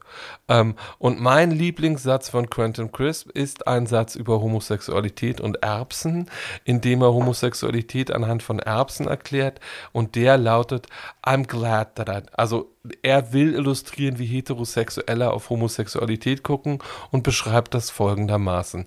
I'm glad that I don't like peace, because if I liked them, I would have to eat them and I hate them. Und also diese sich selbst erfüllenden äh, Vorurteile, das hat, glaube ich, nie irgendjemand intelligenter zusammengefasst. Und natürlich ist das eine zutiefst gebrochene Figur. Ich habe im Fort, also ich habe ja schon gesagt, man hat in 70 Jahr oder 80 Jahren viel Zeit, sich das eigene Image mehrfach zu ruinieren. Einige Leute müssen heute nicht 18 werden, bevor sie das zweite Mal gecancelt mhm. werden. Ähm, und ich würde die ganze Zeit, weil ich denke irgendwie, erstmal wäre er inzwischen 18 Mal gecancelt worden, aber wahrscheinlich wäre es auch ein Fest. Ich würde gerne Quentin Crisp Twitter-Account lesen. well, I doubt she would know how to use it. Aber ja, es wäre toll. Ja, also ja, ich poste die beiden Filme, die beiden John Hurt-Filme. Es war übrigens auch toll zu sehen, dass der gleiche Schauspieler ihn eben mhm. als junger, als jungen Mann spielt und dann eben nochmal am Ende seines Lebens. Das hat man, habe ich noch nie gesehen, dass zwei autobiografische Filme äh, oder zwei biografische Filme von demselben Schauspieler gespielt worden sind. Ähm, das fand ich extrem schön. Ähm, die poste ich beide. Ich poste auch nochmal The Celluloid Closet, wo Quentin Crisp auch zu sehen ist, äh, als er selbst ähm, wo er wenige Sätze hat, aber die sind toll, auch weil er diese Fingerbewegung immer wieder macht. Ich, I love. Ja.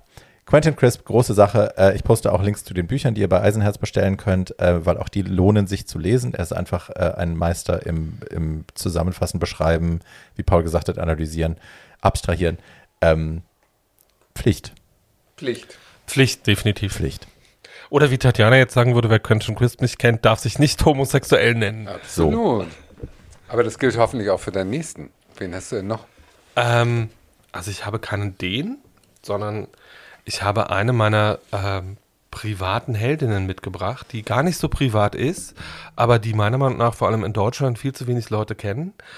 Ähm, sie heißt Kate Bornstein und ist inzwischen 73 und Kate Bornstein werden viele Leute, hoffen, so hoffe ich jedenfalls, die sich heute non-binary kennen, ähm, nennen, schon kennen. Ähm, weil Kate Bornstein war in den 70er und 80er Jahren eine ähm, Erfinderin des Begriffes Gender, aber auch äh, äh, in einem entspannten Umgang mit dem Gender.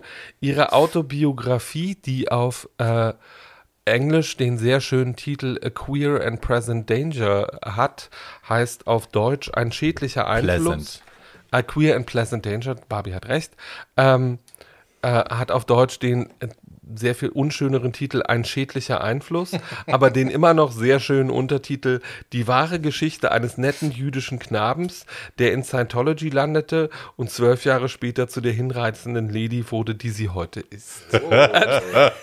ähm, also wenn das nicht ein Movie-Script ja. ist. so, äh, ich äh, versuche jetzt auch diese Biografie mal kurz zu umreißen. Also ähm, Kate wurde am 15. März 1948 als Sohn eines einer relativ äh, äh, wohlhabenden jüdischen Familie geboren, ähm, hat dann etwas sehr Untypisches in dieser jüdischen Familie getan. Sie ist, sie ist nämlich nicht Ärztin oder Anwältin geworden, sondern hat an der Brown University, also einer der besseren Universitäten auf dem amerikanischen Kontinent, Schauspiel studiert und ist auch heute immer noch Performance-Künstlerin und Schauspielerin. Ähm, es gibt sehr anrührende Interviews. Sie war, ist jetzt inzwischen eine sehr gut beleumundete Braun-Absolventin und darf immer mal, wenn, wenn da gefeiert wird und da Jahrestage sind, darf sie kommen und schlaue Sachen sagen. Ähm, und das, was sie, äh, das, was sie sich dann immer bestätigen lässt von den inzwischen steinalten Professorinnen, die sie damals unterrichtet haben, äh, ist, dass sie damals fantastisch, weil sie die Rolle so gut gespielt hat, als Mann durchgegangen ist. ähm, und sie lässt sich das auch immer noch mal sagen und wenn man ihr das sagt, freut sie sich auch. Weil, und sie weist aber jedes Mal darauf hin, sie ist halt eine so gute Schauspielerin, dass alle geglaubt haben, sie ist ein Mann und es ist nicht fantastisch. Ähm, äh, sie hat das nie geglaubt, sondern sie sagt, dass sie seit sie zwei Jahre alt ist, wusste, dass sie, wie sie selber sagt, uh, I don't call myself a woman and I know I'm not a man. Ähm, also, dass sie in dieses binäre Geschlechtersystem überhaupt nicht reinpasst.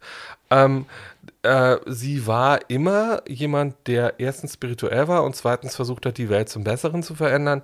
Das hat dazu geführt, dass sie 1969, also in der ganz frühen Phase, bei Scientology eingestiegen ist, wo sie dann auch sehr schnell äh, in den nächsten zwölf Jahren sehr Karriere gemacht hat und äh, zusammen mit äh, L. Ron Hubbard, also dem Gründer von Scientology, mhm. bei der Sea Org war, also auf diesem berüchtigten Boot, wo L. Ron Hubbard gelebt hat. Äh, und äh, sie hat aber dann, nachdem sie da auch zum Ziehen aufgestiegen ist, also irgendwie diese, die, diese Stufen alle einmal durch, ohne dabei viel Geld zu verlieren, weil damals war das noch nicht so teuer, ähm, äh, einmal durchlaufen hat, hat sie nach zwölf Jahren festgestellt, wie sie heute sagt, oh, and then I realized it's all bullshit.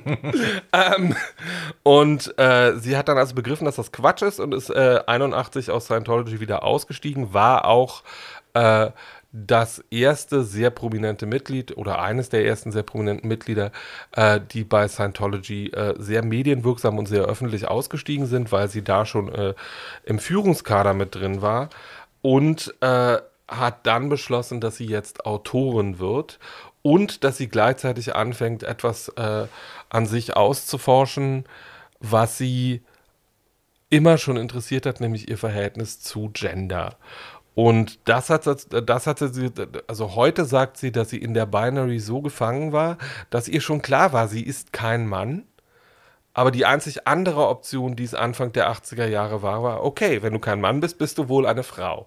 Ähm, das hat dazu geführt, dass sie äh, sich äh, in diesen damals noch sehr komplex, äh, immer noch sehr komplexen, aber damals noch sehr viel komplexeren äh, Vorgang äh, einer Transition begeben hat und 1986 äh, wie das damals hieß, äh, Gender Reassignment Surgery hat vornehmen lassen. Also sie lebt heute in einem weiblichen Körper, aber ähm, hat dann, nachdem sie mehrere Jahre versucht hat, als Frau zu leben, in den 90er Jahren festgestellt, das ist es auch nicht. Ähm, und ähm, bezeichnet sich selber heute als non-binary und benutzt she und they als Pronomen. Ähm, deswegen sage ich auch immer sie, weil es für they im Deutschen ja keine Entsprechung gibt, leider. Und ähm, 1900, sie hat dann sich sehr intensiv damit beschäftigt, sich sehr intensiv damit auseinandergesetzt, war auch schon da ein prominentes Mitglied äh, bestimmter Szenen, die in diesen äh, und bestimmter Gruppen, die sich mit diesem Thema auseinandergesetzt haben und in den USA sehr viel Pionier- und Vorleistungsarbeit zu dem Thema geleistet haben. Äh, Barbie wird so lieb sein und mein Lieblingsinterview von ihr, das ist von Anfang der 90er Jahre und da sitzt sie äh, mit Leslie Feinberg zusammen, einem anderen Pionier, mhm. und redet eine Stunde mit Leslie Feinberg über deren Genderbegriffe. Ich habe kaum etwas ge gefunden, äh, was, was das Thema so breit und so interessant beleuchtet, wie wenn die beiden sich miteinander unterhalten, weil, und das ist das Wunderbare an Kate und warum ich sie auch so liebe, sie ist bei all dem grundentspannt, fröhlich und zutiefst offen. Heute ist sie außerdem, jetzt ist sie Anfang 70 und sie beschäftigt sich, seit sie 50 ist, äh, mit Buddhismus und äh, weil sie da ihre Vorstellung von Geschlecht und Vielfältigkeit am ehesten in der spirituellen Welt gefunden hat.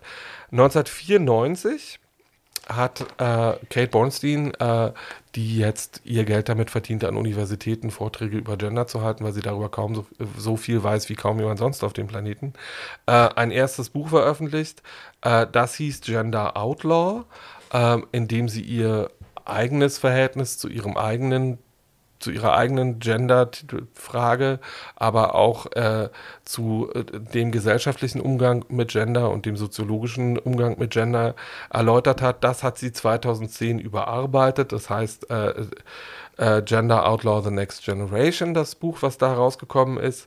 Ähm, dann gibt es ihre, die ich wirklich ganz einfach, weil es ein wunderbar geschriebenes und fantastisches Buch ist, äh, dass man mit großer Freude am Strand wegschnupsen kann, weil sie ist nicht nur klug, sondern auch zutiefst unterhaltsam. Dann gibt es ihre Autobiografie und ähm, dazwischen hat sie einen Roman geschrieben 2000. Wie heißt die Autobiografie? Die Autobiografie heißt, wie gesagt, auf Deutsch. Es ist das einzige Buch, was von ihr auf Deutsch erhältlich ist. Leider äh, ein schädlicher Einfluss. Achso, das, okay. Sorry. So. Äh, und 2006 hat sie einen Roman geschrieben für ein junges Publikum, äh, der heißt Hello Cruel World 101 Alternatives to Suicide.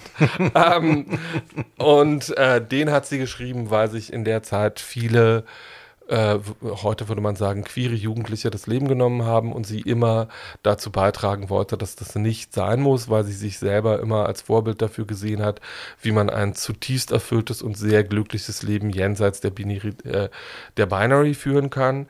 Ähm, warum Kate eine meiner Säulenheiligen ist, ist das, was ich eben schon gesagt habe, nämlich die ist bei all dem, also die hat genauso viel Scheiße erlebt wie alle anderen Leute in ihrer Generation, die mit dem Thema zu tun hatten. Die ist aber bei all dem nicht verbittert, sondern die ist immer noch ein zutiefst offener, zutiefst suchender und sehr, sehr fröhlicher Mensch. Und ähm, wenn man die heute sieht, also heute sagt sie, I don't need to be a woman, I don't need to be a man, my gender is old lady. Ähm, ähm, und ähm, äh, das ist sie auch. Sie ist eine, also wenn Quentin Crisp nicht so steif und dogmatisch gewesen wäre, sondern flexibler in seinem zutiefst intelligenten sehr, und sehr humorvollen Geist, wäre er wahrscheinlich Kate Bornstein. Wer die nicht kennt, ähm, äh, oder sich mit Genderfragen beschäftigen will und irgendwie einsteigen will, dem seien äh, ihre Bücher, aber auch vor allem ihre, das, was man online zu ihr findet, wirklich ans Herz gelegt. Die macht echt glücklich. Eine Entdeckung. Ich habe noch nie von ihr gehört und äh, die Biografie werde ich mir jetzt mal besorgen.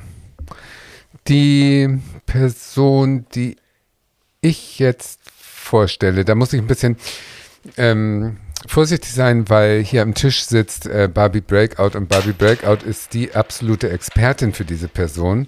Und eigentlich, wenn äh, ihr zugehört habt in den letzten Jahren, dann wisst ihr, jetzt müsste eigentlich Tina Turner kommen, weil Tina Turner ist mein Vorbild in allen Lebenslagen. Meine Mutter war sehr beleidigt, als ich mal sagte, der Einfluss von Tina Turner auf meine Erziehung ist viel höher als deiner.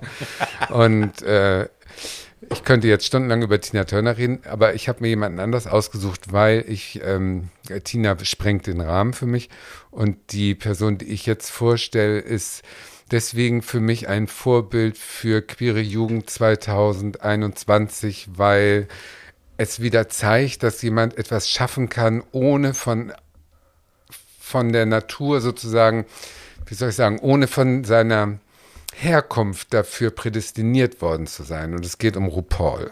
Hm. Also RuPaul ist ja heutzutage wohl die zeitgenössisch wichtigste, einflussreichste Fernsehpersönlichkeit für queeres Leben, ne? Kann man das so sagen? Also es ist auf jeden Fall der präsenteste.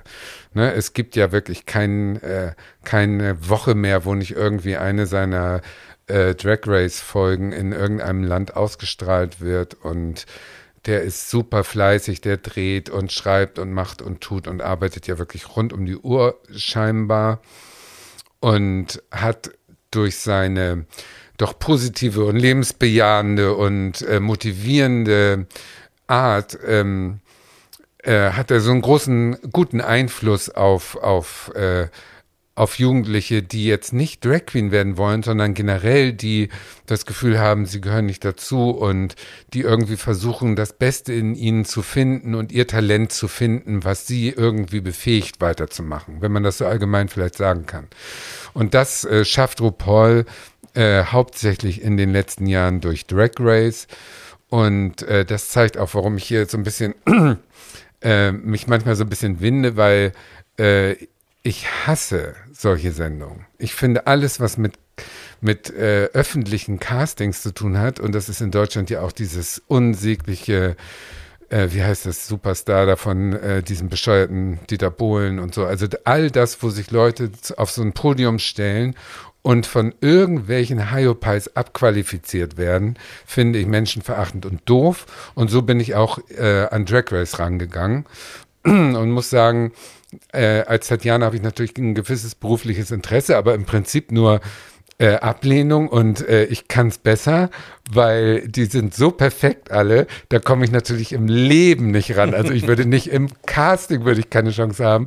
Die können ja alles. Das sind ja, das sind ja äh, äh, äh meistens nicht reiche amerikanische Kinder. Ich sage jetzt mal, ich, ich beziehe mich jetzt mal hauptsächlich auf die amerikanischen, weiß ich nicht, 13 Staffeln oder wie viel es davon gibt und so und so viel Extras. Ja. Und das sind ja alles äh, Kinder, die können ja was. Die können nicht nur äh, performen, die können nicht nur lip sync, was ich nicht gut kann, die können nicht nur Sachen nähen, was ich gar nicht kann, die können sich nicht nur super schminken, was ich nicht so gut kann. All das können die. Und das sind alles Experten für ihre, für ihre Drag-Kunst. Und die werden nochmal geschliffen in diesem Wettbewerb, der über ein paar Wochen geht. Und äh, am Schluss wird eine Siegerin ausgerufen, was eigentlich schon wieder Quatsch ist, weil die alle toll sind, die da sind, egal ob sie früher aussteigen äh, oder nicht, die haben alle was. Und das ist sehr amerikanisch, natürlich mit Herzschmerz-Stories und mit äh, inszenierten ähm, Dievenkämpfen und so weiter. Es ist ja alles Fernsehen und es ist Bezahlsender und die müssen durch Werbung finanziert sein.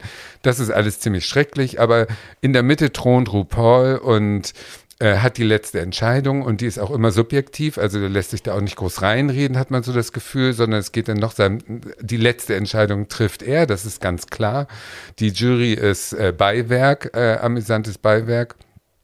All das hat er geschafft aus einer Biografie heraus, die ihm das nicht in die Wiege gelegt hat. Also der ist 1960 geboren, äh, Scheidungsfamilie, vier Kinder, Mutter muss die alleine in San Diego irgendwie durchbringen und äh, der wusste schon früh in seiner Pubertät, dass er schwul ist und äh, vielleicht auch ein bisschen äh, effeminiert sozusagen, das kann ich jetzt nicht so beurteilen, aber so richtig kerlich sah er nie aus. Diese, diese Giraffenbeine, ne, der, in der Pubertät, der bestand ja wohl nur aus Bein und Kopf und ist dann früh, um ähm, ähm, sich irgendwie zu emanzipieren, nach Atlanta gegangen und hat da Theater studiert und ist da so in diese Szene gekommen, auch wieder so underground, äh, punkig. Ähm, ne, das war dann so ähm, Ende der 70er, würde ich vielleicht mal sagen, so David Bowie-mäßig. Der war also keine perfekte Drag Queen, sondern der war so was Wildes mit Netzstrümpfen und zerrissen und äh, Lippenstift zerschmiert. Er nennt es Genderfuck. Genderfuck, genau, also so Irokesenhaarschnitt und so. Da gibt es auch sehr schöne kleine alte Videoclips auf YouTube, die man sich angucken kann. Und dann ist er Ende der 80er nach New York gekommen und hat da wie er sagt, so ein Erweckungserlebnis gehabt. Da ist er dann wieder irgendwie, wollte irgendeinen Gig haben als sein, sein glamorous äh, Trash äh, Bowie-Ding. Und irgendjemand hat gesagt, aber du hast doch mal irgendwann hier so eine Drag Queen und das war so toll und warum äh, zeigst du nicht wieder die Drag Queen? Und da hat er gemerkt, ach ja, stimmt, das war ja die ganze Zeit schon in mir eigentlich. Ich mache jetzt Karriere als Glamour Drag Queen. Ich mache mich jetzt nicht mit kaputt und zerrissen und so, sondern alles auf super schick und äh, versuch's so. Und da, der Rest ist äh, Her Story, wie sie sagt. Also das ist dann durch die Decke gegangen und zwar relativ schnell mit einem Hit. Äh, Supermodel of the World war ein äh, großer Erfolg äh, äh, 1983 und hat danach eine äh, kometenhafte Karriere. 83? Ich glaube ja. Oder? Achso, oder 95. 95. Warte mal. Ja, 95, 95, 95. Supermodel war 95. Ähm, der hat äh, vorher in New York ähm, drei, ab 83 Wigstock ähm, mit, Right. mit organisiert. Bunny, das ja. war das Falsche. Genau, Lady Bunny ist auch ein Kumpel von der ganzen, Ja. äh, von Anfang aller Zeiten. Naja, und 1995 kam Supermodel und das war eins dieser Lieder, was man überall gehört hat und danach kam der Duett mit Elton John und äh, Mac-Werbung und was alles und Talkshow, eigene Talkshow, äh, blablabla.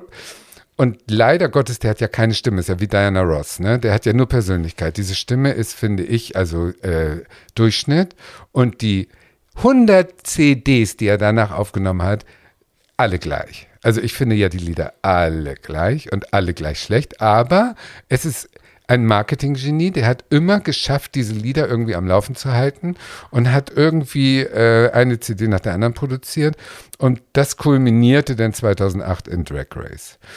Und nun guckt man das und denkt so, ja, hm, und dann merkt man irgendwann, okay, der kümmert sich schon um die Mädels, die da hinkommen und dieses Setting der Sendung erinnert denn, also wie soll ich sagen, er hat es ja selber erfunden und man muss gucken, Paris is Burning, um die kulturelle ähm, Wurzel sozusagen zu finden. Das ist nicht irgendwas, was der sich aus den Fingern gesungen hat, sondern es hat wirklich seine, seine Wurzeln in dieser Ballroom-Bewegung, äh, über die wir ja auch schon oft gesprochen haben, die armen in Harlem, äh, die Latino-Kinder, die Schwarzen, die keine Chance hatten, haben ja ihre eigene Party gefeiert, wo sie sich so präsentiert haben, wie sie gerne wären, wenn sie dieselben Chancen hätten wie Weiße.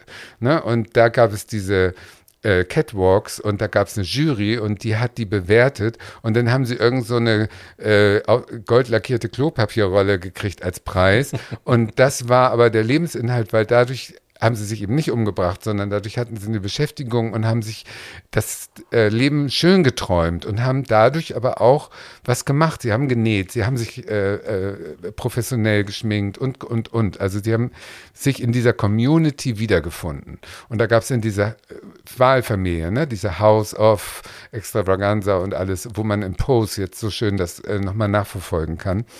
Und darauf baut Drag Race auf. Diese, diese Competition hat also so einen Bezug zu Ballroom. Und wenn man das versteht, dann hat man auch ein Verständnis, also in mein Verständnis ist dann weicher geworden für diese Castingshow, in Anführungsstrichen, dass es also wirklich eine Relevanz hat in der ähm, Community und dass die dass das nicht so aus der Luft gegriffen ist, nur um einen schnellen Dollar zu machen. Insofern äh, äh, klatsche ich ihm dafür Beifall, dass er es gemacht hat, dass er es geschafft hat, dass er mit modernen Mitteln äh, Genderfragen äh, bei- äh, immer mehr sich auch öffnet. Also jetzt in der nächsten Staffel ist eine biologische Frau dabei. Also das ist jetzt alles wird sich öffnen und dass die Social Class immer ein Thema ist und dass Gay History immer ein Thema ist, dass er also auch immer den Jungschen wie wir versucht, irgendwie ein bisschen Background zu geben. Das ist alles gut. Was ein bisschen schwierig ist, ist herauszufinden, wie die wirkliche Person RuPaul Charles wohl ist, weil er da eine sehr professionelle äh, Wand äh, äh, gebaut hat zu den ganzen Presseinterviews und Tausenden von Interviews, die er gibt. Also man weiß, dass er seit 20 Jahren mit einem Typen, den er im Limelight kennengelernt hat, nur weil der auch noch größer ist als er, äh, den hat er irgendwie angesprochen, weil er es heiß fand, so einen weißen Riesen da äh, irgendwie sich besteigen zu lassen. Und die sind aber irgendwie, das hat geklickt, die sind immer noch zusammen. Der ist überhaupt nie äh, im, im, äh, im Blitzlicht. Ähm, der ist irgendwie auf seiner Farm und äh, RuPaul repräsentiert RuPaul und hat ähm, inzwischen, wenn man so die Interviews liest und hört, durch diesen immensen Erfolg, der ist ja nun Multi, Multi, Multimillionär geworden und kann sich jeden Wunsch erfüllen und Ähm, ist aber trotzdem so, dass er am liebsten scheinbar vom Fernseher mit einer Tüte Chips sitzt und Golden Girls guckt oder sagt, mein Lieblingsfilm ist Mommy Dearest. Also er ist so in unserer schwulen Kultur zu Hause wie wir, findet dasselbe gut, aber ist irgendwie total so ein schräg, ein Tick daneben. Also das, dann kommen so Sätze wie, ja, also man darf kein Mitleid haben, wenn jemand ausscheidet, weil the strong survives always. Das ist so sein Credo, weil er eben auch so gegen diese ganzen Widerstände und gegen das Schlimme, was ihm passiert ist im Leben, hat er es geschafft und er hat auch Leichen links und rechts am Wegesrand liegen lassen, was äh, äh, Barbie alles viel besser weiß als ich. Der hat halt äh, der ist wahnsinnig ambitioniert und ehrgeizig und wollte aufsteigen, hat es geschafft und hat dadurch eine gewisse Härte, die aber nicht vorkommen darf, sozusagen, in seiner, in seiner öffentlichen Persönlichkeit. Er muss ja immer zwar hart sein, indem er jemanden ohne mit der Wimper zu zucken, Sachet Yoge oder was auch immer der sagt. Ja, Sachet Away. äh, da ist er auch äh, natürlich klar, aber diese, diese ganz knallharte Härte, die kommt nur ganz selten zum Vorschein und die macht ihn nicht sympathisch, sagen wir mal so. Nee. Also ob ich mit dem jetzt befreundet sein möchte, höchstwahrscheinlich nicht. Nee. Trotzdem ist er für mich ein Vorbild für all die, die, die sehen möchten, wie jemand es schafft, aus äh, Verhältnissen sich hochzuarbeiten, auch wenn es Tote links und rechts am Wege gibt. Da habe ich auch ein gewisses Verständnis für, weil am Ende des Tages musst du sehen, wie du in dieser Welt diese 80 Jahre irgendwie gestaltest. Und er hat dann noch so eine ganz komische Matrix-Philosophie, die ich überhaupt nicht verstehe. Irgendwas mit das Universum, es gibt dir Antworten und in dir sind schon die Wegmarken gesetzt und so weiter. Da kann ich jetzt nicht viel zu sagen. Es ist so ein bisschen The Secret meets Machiavelli. Ja, also er, er, er raunt immer so ein bisschen, er hat den super Durchblick, aber er verrät nicht welchen. Also das ist alles ein bisschen äh, für mich zu strange. Am Ende des Tages sitzt er auf dem Bett und frisst Chips und guckt Girl Girls. Also den Durchblick habe ich auch. Und der so. Tod steht, äh, nicht der Tod steht gut, sondern äh, Jessica Fletcher. Äh, Mord ist ihr Hobby. Mord ist ihr Hobby. Das ja, Mord beiden, ist ihr Hobby Das auch. wird immer geguckt, wenn das er geschminkt wird. Auch, genau. Das läuft in Dauerschleife Golden Girls und ja. Mord ist ihr Hobby. Den ja. möchte ich auch nicht als Chef haben, glaube ich. Der nee. ist bestimmt eine super Bitch. Also der weißt du, äh, die, diese letzte Drag Race aus Australien, da war er ja irgendwie in Quarantäne, mussten sie alles in Neuseeland drehen und der war wirklich so schlecht gelaunt und hatte so komische Puddel auf dem Kopf, da war wohl sein Friseur nicht mit oder was. Also da merktest du schon, wie angespannt er die ganze Zeit war, wenn das nicht so läuft, wie er das kennt, weißt du, dass da 50 Assistenten um ihn rum sind, dann ist schon schwierig. Also da wäre ich vorsichtig, aber er hat auch die ganz harte Tour gemacht. Er hat auch diese ganzen, ich habe ihn mal in New York gesehen im Splash äh, in den Ende der 90er, 2000 irgendwann. Der hat also diese Diskothekenauftritte gemacht mit seinen schrecklichen Liedern äh, durch die ganze Welt. Ne? Also der ist getourt und hat das alles, auch diese ganzen schrecklichen Backstage-Situationen, äh, hat der alles gelebt, jahrzehntelang. Mhm. Und dafür sei es ihm gegönnt. Also der soll mhm. jetzt seine Millionen haben und alles ist schön. Solange er weiterhin positiv auf die Jugend einwirkt äh, und nicht alle sich von diesem Schönheitsideal Drag Race jetzt total nur noch beeinflussen lassen, weil pff, ich nicht, aber viele ja. Ähm, ja, solange der glaubt, dass Drag irgendwas ganz Wichtiges für die Welt ist, dann ist ja alles gut. Ich mache es mal die Paul. Ich habe ja. noch 38 Sachen zu sagen zu dem, was du gerade gemacht hast. Bitte schön. Nein, habe ich nicht. Nein, du bist Experte. Nein, nein, nein. Ähm, es gibt tatsächlich, also ja, man kann, es gibt die öffentliche Person RuPaul, die eben eine vermeintlich spirituelle, in sich ruhende Person ist, die, ne, äh, alle sind gleich, ich liebe alle, ähm, everybody's here love und so diesen ganzen Blödsinn.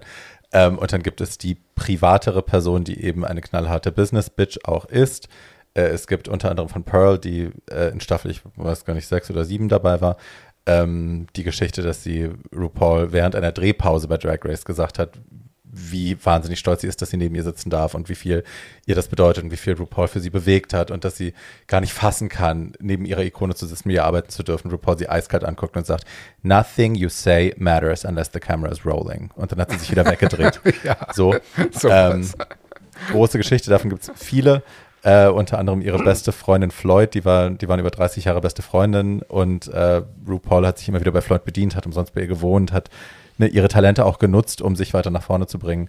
Und äh, es gibt eine tolle, ich packe das in die Shownotes, eine tolle Podcast-Folge, wo Heklina, auch eine äh, Drag-Icon aus San Francisco, ähm, in ihrem Podcast Floyd zu Gast hat und Floyd dann eben erzählt, dass RuPaul hat all diese Dinge gemacht, hat sich immer bei ihr bedient, hat sie immer, äh, hat sie immer benutzt mit der Prämisse, wenn ich irgendwann, wenn ich es irgendwann geschafft habe, wieder, wenn ich irgendwann eine eigene Fernsehshow habe, sitzt du an meiner Seite, dann bist du quasi meine Michelle Visage. Und als dann der World of Wonder Contract zustande kam und sie Drag Race produziert haben, die erste Staffel, und Floyd anrief und sagte, so, wann geht's los? Und sagte, you've got to be fucking kidding me. Und hat einfach aufgelegt.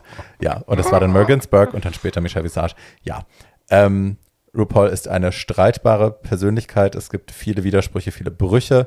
Äh, trotzdem ist es, wie es ist. Niemand hat Drag so sehr transformiert wie RuPaul. Niemand hat es so sehr in den Mainstream gebracht und hat dadurch auch für so viel Verständnis und äh, Diskussionsplattform gesorgt wie RuPaul.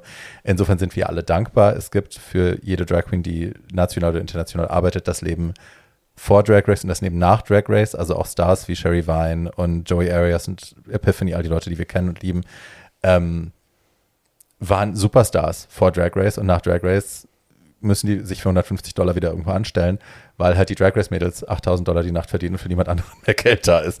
So, also es hat auf jeder Ebene hat es die Welt verändert und allein dafür liebe ich sie und bin ihr sehr dankbar. Ich finde auch ihre Musik nicht nur schlecht. Also ich habe da durchaus auch Songs, die ich mag.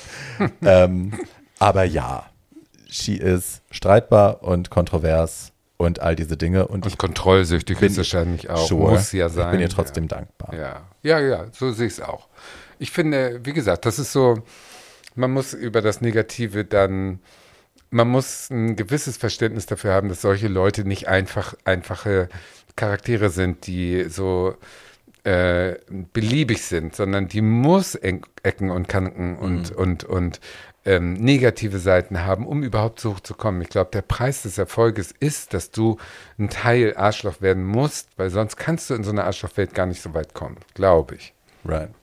Na, ich finde, also eine Sache, die ich bei ihr halt weiß, ist, dass du dieses, also es gab ja damals die Kontroverse, Carmen Carrera war an, in der Staffel als Drag Queen, hat sich danach als trans geoutet und hat dann angefangen, die Show anzugreifen, RuPaul anzugreifen, weil sie gesagt hat, ähm, dieser Einspieler, der immer wieder kam, uh, you've got Gmail, äh, dass das transphob sei und das kann ja alles gar nicht sein und äh, die Sendung müsste sich schämen, RuPaul müsste sich schämen und bla bla bla, cancel. Und äh, Rue hat erst gar nicht reagiert, das macht sie meistens. Und dann hat sie sich irgendwann doch dazu hinreißen lassen und hat gesagt, wenn das dein Problem ist, wenn dich ein Wort, das ich benutze in einem positiven Zusammenhang, wenn dich das offensichtlich so verletzt, dass du jetzt diese Show angreifen musst, dann ist es dein Problem, nicht meins. Wenn Wörter dich so verletzen können, gibst du dem Wort Macht und nicht ich. Also nicht ich bin das Problem, sondern deine Bewertung dieses Wortes. Mhm. Ähm, was auch eine, ein kontroverses Statement ist. Natürlich kann man das so sehen, natürlich kann man aber auch sagen, ja, aber die Tatsache, dass du das verbreitest auf so einer großen Plattform, normalisiert die Benutzung dieses Begriffes. Also sie ist oft ignorant, weil sie aus ihrer eigenen hm. Sichtweise nur heraus urteilt und sich nicht für den Rest interessiert. Genau. Das ist dieser Kontrollfreak ja. in ihr und auch dieses Ich habe die letzte Entscheidung. Immer. Ja. Das ist die eigene Blase. Sure. Und der wird von Ja-Sagern umringt sein. Sure. Also klar, dass der da lange braucht, bis er soweit ist, dass jetzt, wie gesagt, eine Biofrau mitmachen darf. Und das vorher braucht halt auch Trans massiven genau, internationalen genau, Protest. Auch genau, dass Transmenschen genau, mitmachen durften. Genau, genau. Ja. Das glaube ich auch. Ja. Das dauert, bis das Aber sie arbeitet halt auch seit 30 Jahren mit denselben Leuten zusammen. Ne? World of Wonder, Fenton Bailey, all diese Menschen, das sind Leute, mit denen arbeitet sie wirklich seit 30 Jahren. Hat Saldi macht ihre Klamotten ja. seit 30 Jahren. Matthew Anderson hat ihre, ihr Haare Make-up gemacht, bis die in die Klinik musste. Also ja, die ist auch eine sehr treue. Ja, hat aber auch wieder was ein bisschen von Sekte, weißt du? Also es hat immer zwei Seiten. Einerseits zeigt es ja treu und äh, hält ihren alten äh, Freunden die Stange. Andererseits heißt es, ich misstraue allen Einflüssen, die gekommen sind, nachdem ich berühmt wurde. Also sie hat ja nur Leute, die mit, mit ihr gearbeitet haben, bevor sie richtig groß wurde. Naja, aber ich kenne das, kenn das von so vielen, also gerade aus der Modeindustrie, von so vielen Fotografen, die mit dir arbeiten bis sie jemanden finden, der einen größeren Namen hat als du und dann wirst du ausgetauscht gegen einen größeren Namen. Obwohl man sich super verstanden hat, super zusammengearbeitet, tolle Arbeiten zusammen gemacht Ach so meinst du das, ja. Und gut. dass okay, sie das einfach stimmt, an ihren dafür. Leuten festhält, weil ja. sie sagt, nein, mit ja. dir arbeite ich mit dir und mit dir und ich tausche dich nicht aus gegen ja. nichts Größeren, sondern ich weiß, ich kann dir vertrauen, ich weiß, du bist gut, ich weiß, wir machen tolle Arbeit.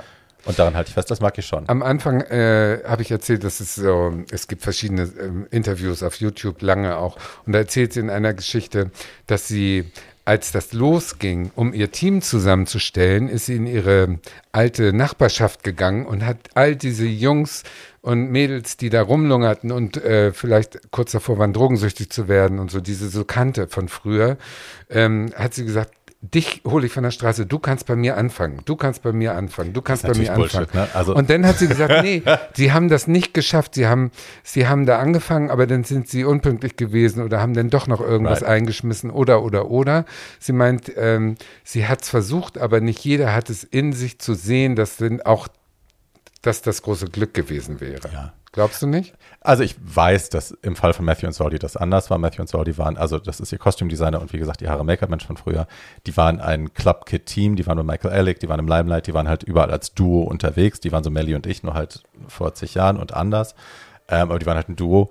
Eine Fashion-Designer, die andere Haare Make-up und die haben ihr halt den Look verpasst, mit dem sie dann berühmt geworden ist. Also mhm. sie war halt Genderfuck Rue ganz mhm. lange und hat irgendwann gemerkt, okay, an dem Punkt komme ich jetzt nicht weiter, weil das, was Amerika will, und das ist very close to what I'm already doing, das, was Amerika will, ist aber eine glamourösere, entsexualisierte, entwilderte Version. Ja.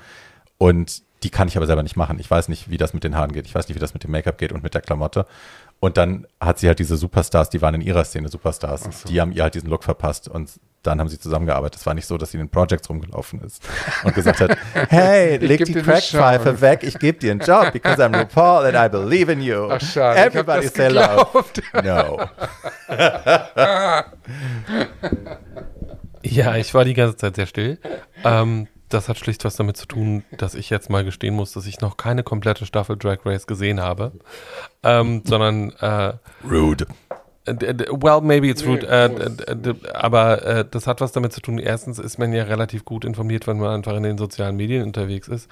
Ähm, und die Leute, die Rue dabei produziert hat, die ich wirklich interessant finde, wie zum Beispiel Aya, ähm, die Aja. Oh, äh, Aja, ähm, die ähm, machen ja völlig andere Sachen als klassischen Drag. Also, ähm, und das, was ich äh, zu Rues Verteidigung sagen muss, ist, der ist längst in der Maschine und zwar seit mindestens einer Dekade. Das ist, da geht es gar nicht mehr um ihn oder das, was er möchte oder so äh, oder das, wie er sich bestimmte Dinge vorstellt, sondern es geht bei jeder dieser Staffeln um acht bis zehn neue Karrieren. Es geht um wahnsinnig viel Geld. Es geht um Ausstrahlungsrechte in Dutzende von Ländern. Äh, das ist eine Maschine und dass er damit so viel Geld verdient, hat schlicht was damit zu tun, dass er ein Produkt kreiert hat oder mitkreiert hat zumindest, ähm, dass die Welt jetzt seit mehr als zehn Jahren in massivem Maße feiert. Und bei jedem anderen, also wenn irgendein anderer Queerling eine wahnsinnig erfolgreiche Sitcom geschrieben hätte oder eine wahnsinnig erfolgreiche Dramaserie, würde ich sagen, natürlich ist der damit Multimillionär geworden. Ja, das Geld ist ja auch nicht das, woran man sich reibt, sondern die Art und, und Weise, wie sie mit Leuten umgeht. Und ich glaube, und ich glaube, dadurch, dass sie ähm, den Vorteil, aber auch den Nachteil hatte, als prominente Figur in diese Sache einzusteigen. Bei anderen Leuten, die sehr viel, also sagen wir mal, wir wollen uns jetzt nicht über die Karriere von Joel Schumacher unterhalten und wie viele Leichen da vielleicht an irgendwer, also ich glaube, da Nein. vielleicht an irgendwelchen Wegesrand liegen.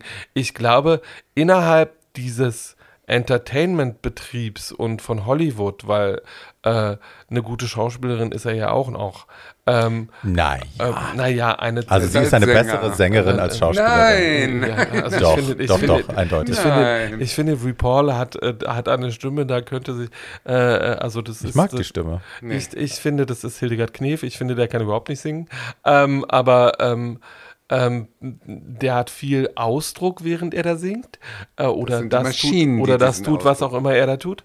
Ähm, und musikalisch kann ich dem Ganzen nichts abgewinnen. Ich finde ihn als Figur und als ähm, jemanden, der das, was er ist und das, was er selber für gut zwei Jahrzehnte war, auf ein völlig anderes Level gehoben hat und damit im wahrsten Sinne des Wortes, und damit hast du ja recht, die Welt verändert hat. Period. Ähm, ähm, Ich meine, überlegt euch mal, wo das heute alles ist. Ja. Das ist in Miley Cyrus Live-Auftritten, das ist bei, bei den MTV Music Awards, Immer, es ist in Werbung, es ist Naja, du darfst nicht, du. Du, du darfst nicht vergessen, also der hat ja in den letzten zehn Jahren gut 50 bis 80 Karrieren angeschoben von Leuten, über 100. die, die, die heute selber äh, eine Maschinerie sind. Ja. Und die, also wir reden über jemanden, der die Kultur, aus der er kommt, genommen hat. Äh, du kannst sich auch jetzt, angeeignet du, hat. Du kannst jetzt sagen, Mhm. weich gewaschen hat äh, und mainstreamisiert hat, aber sag mir mal irgendeine andere, sag mal. mir mal irgendeine andere Underground-Kultur, die innerhalb von die innerhalb von zehn Jahren eine dermaßen Durchschlagkraft und Popularität Naja, hat. Absolut. also- und ich kann davon gar nicht profitieren. Das ist ja das Schlimmste daran. Ja, aber du bist ja auch keine RuPaul Drag Queen. Aber ne, ich bin so eine Sherry Wein. Ich bin so ein Juwel von der Zeit davor. Sherry kann aber Schatz, du bist singen. auf die, du bist du bist du bist Und die, du bist die Drag Queen, die an der Tankstelle auf dem halben Weg zwischen Zabel und RuPaul arbeitet. Ich bin die Elvira der Drag Queens. Demnächst bei den Transbachers. Tatjana Berlin. okay. Ja, die Enough about RuPaul. Äh, ich packe ein paar Sachen Ah. in die Shownotes, ein paar schöne Sachen. Tatjana hat auch diesen tollen YouTube-Kanal erwähnt. Äh, es gibt einen Menschen, der ist damals RuPaul durchs East Village gefolgt, äh, Ja, sie, als sie noch nicht berühmt war. Und diese ganzen Videos gibt es ungekürzt und ungeschnitten bei YouTube Und da zu sehen. ist der sexy, und die sind da hätte ich mit dem gebumst. irre, Ja. irre lustig, wie sie Leute für eine Pizzaslice anschnort. Can I have some money? Ja. Do you have some money for pizza? Und, Und, sieht so so, süß aus. saulustig. Oh. Ähm, ja, so, wir kommen zu der letzten. Wir haben schon eine sehr lange Folge, ihr Lieben. Es ist schön, dass ihr durchhaltet, weil es ist ja auch eine wichtige Folge, weil wir endlich Absolut. mal über die Altvorderen sprechen und äh, die nächste Person ist da keine Ausnahme, die ist wahnsinnig wichtig.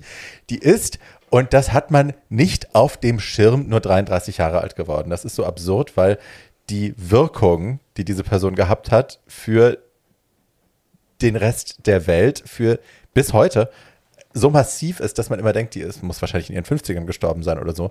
Äh, die Rede ist von Lee Bowery. 1961 geboren, 94 gestorben. Wenn man bei Wikipedia schaut, nochmal, ähm, kommt da Australian Fashion Designer, Artist, Club Promoter, Musician and Model. Also die war sehr viele Dinge parallel. Ähm, kommt aus Australien, so viel ist richtig. Ähm, sehr, sehr christliches Elternhaus, sehr strenge Erziehung. Ähm, eine Sache, die man auch bis zu seinem Tod oder ihrem Tod, das ist in dem Fall wurscht, glaube ich, ist eher er als sie. Aber ich feminisiere ja alles. Femininisiere. Ähm, bis zu ihrem Tod war Bowery trotz all der krassen Exzesse und trotz, trotz all der Sachen, die sie auf der Bühne gemacht hat, die ja äh, alle Rahmen gesprengt haben, ähm, immer noch, Paul, kannst du aufhören mit dem Getippe, das macht mich irre, danke. ähm, immer noch war sie fähig, in perfekter Etikette mit Menschen zu kommunizieren. Also, ne, sie, also sie hatte das wirklich eingebläut bekommen als Kind, äh, super ultra höflich und interessiert und eloquent und ne, parlieren äh, auf höchstem Niveau, immer. Ähm, und das Tolle ist, dass, und da kommt, da tauche ich gleich noch schwerer, tiefer ein, die Diskrepanz zwischen dieser sehr freundlichen, sehr ne, nahbaren, wohlerzogenen Person und dem Abgrund dahinter ist halt so krass. Das Gefälle ist so krass bei Lee Bowery. Ähm, das fasziniert, das allein fasziniert mich schon. Ähm, Lee hat, war als, das war als Kind schon relativ klar, dass er also den christlichen Wurzeln seiner Eltern auf gar keinen Fall folgen möchte. Ähm, war immer bei seiner Mutter, die hat ihm Nähen, Kochen, Stricken, Häkeln beigebracht.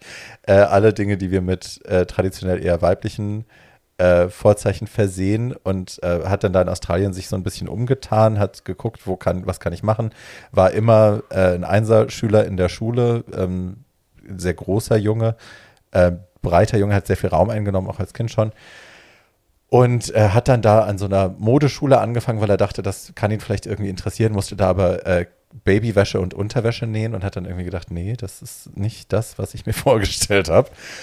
Und hat dann ein bisschen weiter recherchiert und hat entschieden, er zieht nach London und ist dann, äh, also ja, späte 70er, frühe 80er nach London ähm, und hat sich dann da in die Mode begeben, hat sich in die Mode äh, Hauptstadt London geworfen und wurde da auch sehr schnell so als Enfant terrible äh, adoptiert von dieser Szene, weil er auch sofort angefangen hat, sich selbst als Gesamtkunstwerk neu zu erfinden und zu ja, sich zu entwerfen. Also er hat äh, sich quasi eine neue Persönlichkeit zugelegt, einen neuen Look zugelegt.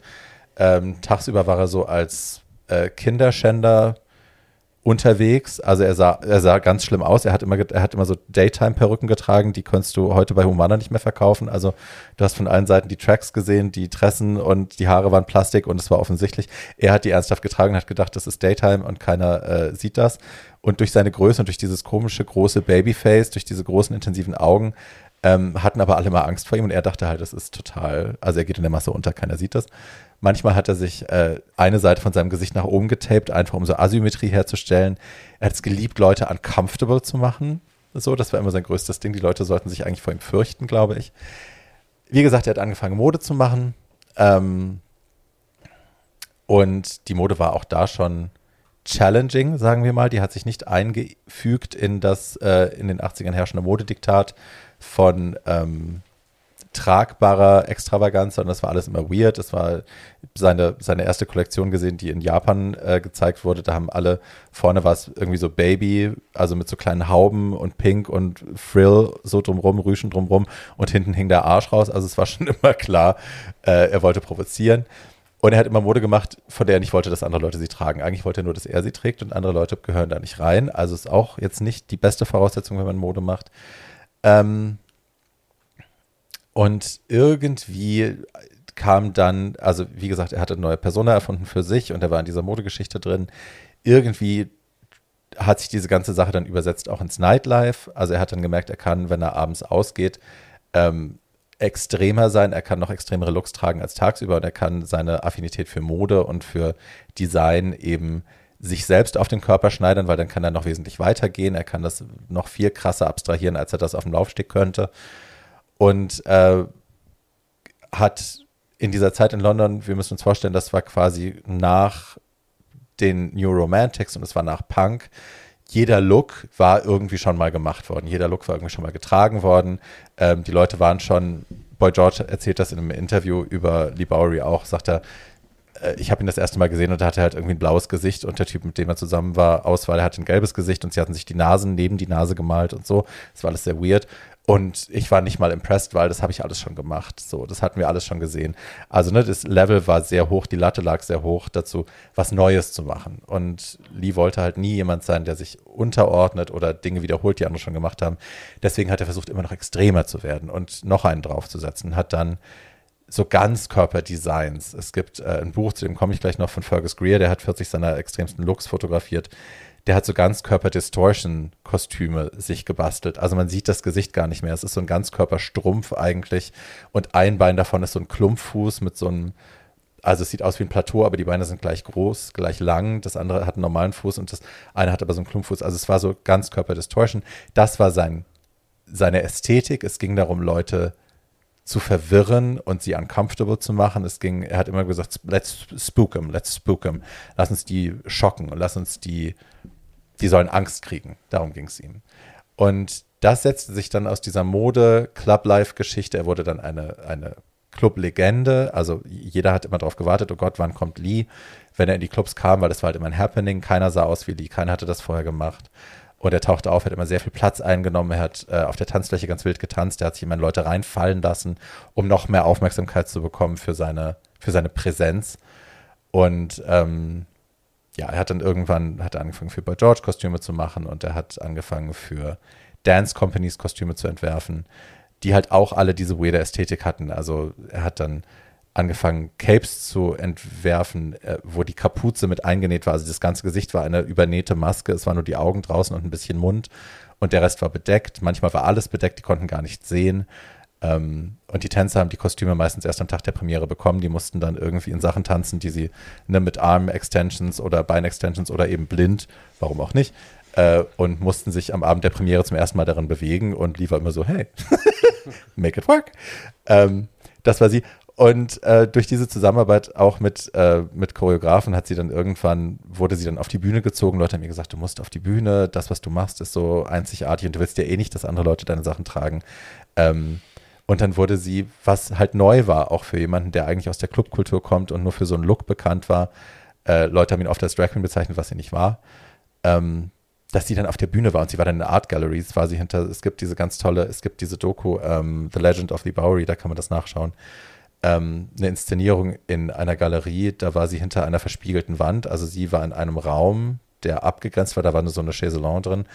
Und Lee war da drin und hat sich immer nur im Spiegel beobachtet. Und der Spiegel war durchsichtig, also die Leute haben von außen reingucken können, aber Lee nicht raus.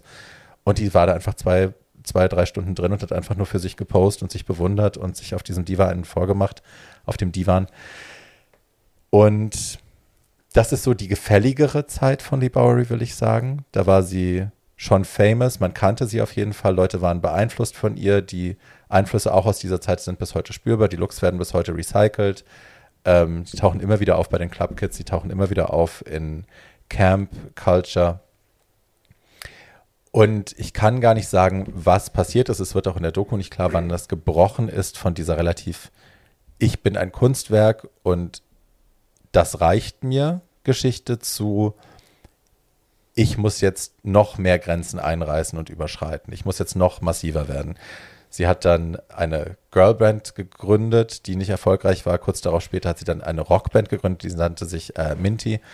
Ähm, und da hat sie das ist in dem Film, in dem Wickstock-Film sieht man das, äh, hat sie sich eine, damals ihre beste Freundin slash Assistentin, unter dem Kostüm auf den Leib geschnallt. Die war nackt unter ihrem Kostüm.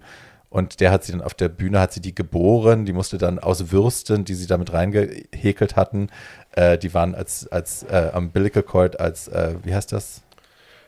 Äh, äh, Mutter, Gebärmutterschnur. Äh, Nabelschnur. Nabelschnur.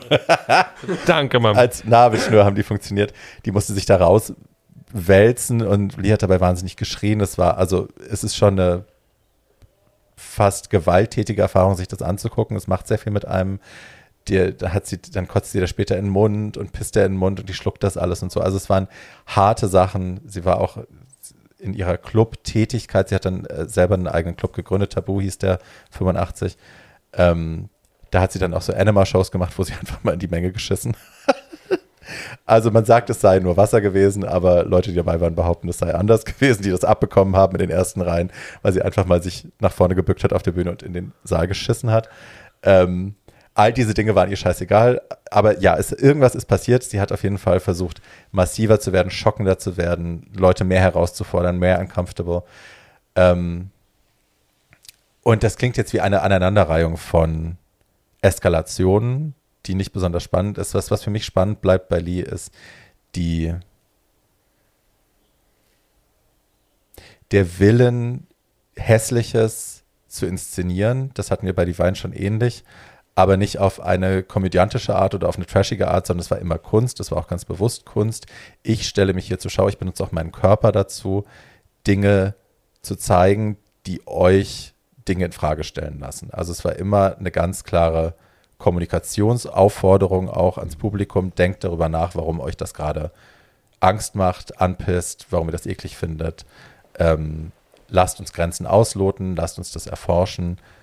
Ähm, und ja, immer von oben nach unten, also immer von ich, ich habe das nicht nötig, ich mute euch das zu und ihr müsst jetzt damit arbeiten.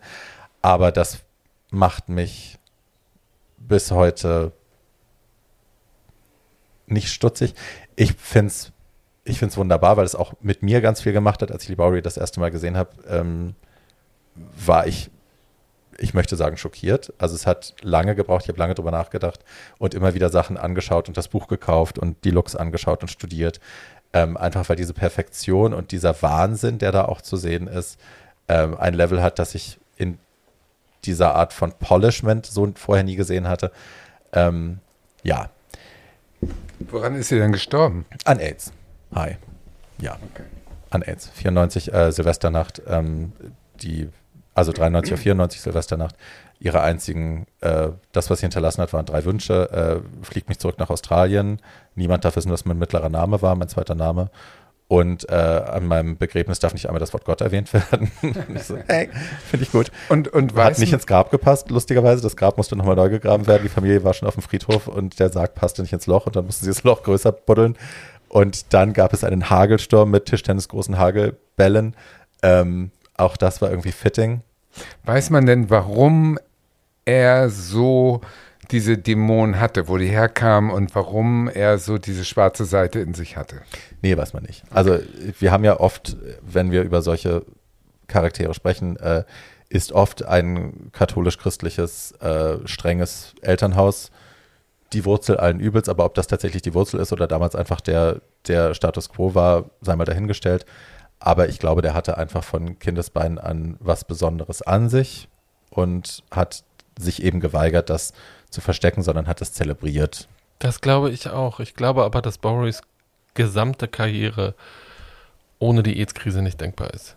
Ähm, weil ich glaube, diese gleichzeitige extreme Körperlichkeit und totale Entkörperung, die da stattgefunden hat auf der Bühne, ist eine, also ich habe das jedenfalls immer so gelesen, ähm, dass das eine komplette Entfragestellung des menschlichen Körpers ist, der in dieser Zeit, in der Szene, in der er unterwegs war, einfach permanent in Frage gestellt worden ist. Hm. AIDS hat ja nicht nur alles, äh, alles zum Thema Sexualität in Frage gestellt, sondern jedwede körperliche Berührung, Küssen, Sex, körperliche Nähe, äh, der Umgang mit dem eigenen erkrankten Körper, all das hat ja den, hat ja eine komplett neue heute würdest du sagen queere Sicht, aber damals vor allem der Körper war auf einmal was, was nicht mehr ein Quell der Freude war, sondern ein Quell unglaublicher großer Angst und äh,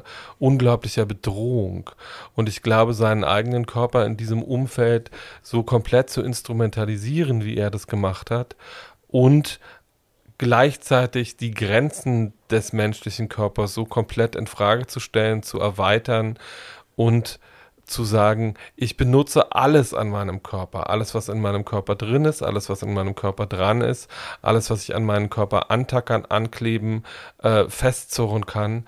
Ähm, und produziere damit aber ja eine Entfremdung, aber zum Beispiel diese, diese Geburtsperformance, die du gerade beschrieben hast, das war ja auch ein im, ich weiß nicht mehr, wo dieses Zitat war, aber ähm, er hat irgendwann auch gesagt, it's dark in me. Hm.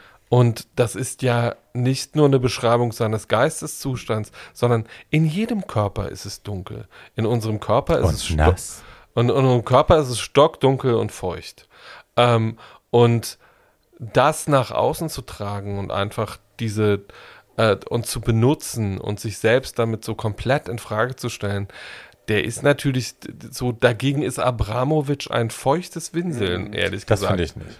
Ähm, also es ist, ein völlig, es ist ein völlig anderer Ansatz an Performance-Kunst, aber ich glaube, das mit Drag zu verwechseln, ist ein großer ja, das, ist halt ist dämlich. Ähm, das ist dämlich. Ich finde ich halt mal gesehen, ähm, diese Performance mit dem Geburt, die erinnert mich, äh, dass ich ihn mal gesehen habe, aber hat er sich auch so Fleischerhaken durch die Wange? Das ist Ron Ethay. Das ist ein anderer? Ron Ethay, ja, okay. packe ich auch in die Show Notes. Äh, Solar Anus und so. Das, darauf wollte ich nämlich gerade kommen. Ron Ethay ist für mich, der ist für mich exemplarisch für Leben mit HIV und auch das Verarbeiten der AIDS-Krise in meiner Performance. Ja, da so. sicher recht. Da sehe ich eher Ron Ethay als ihn, weil Lee halt auch schon vorher, also sehr lange bevor er selber positiv war. Ich glaube mittlerweile jetzt gerade, als du das gesagt hast, habe ich darüber nachgedacht. Ich dachte, vielleicht ist das das, was passiert ist. Der Bruch, der passiert ist zwischen ich war pleasant zu äh, ich raste aus, war wahrscheinlich seine Diagnose.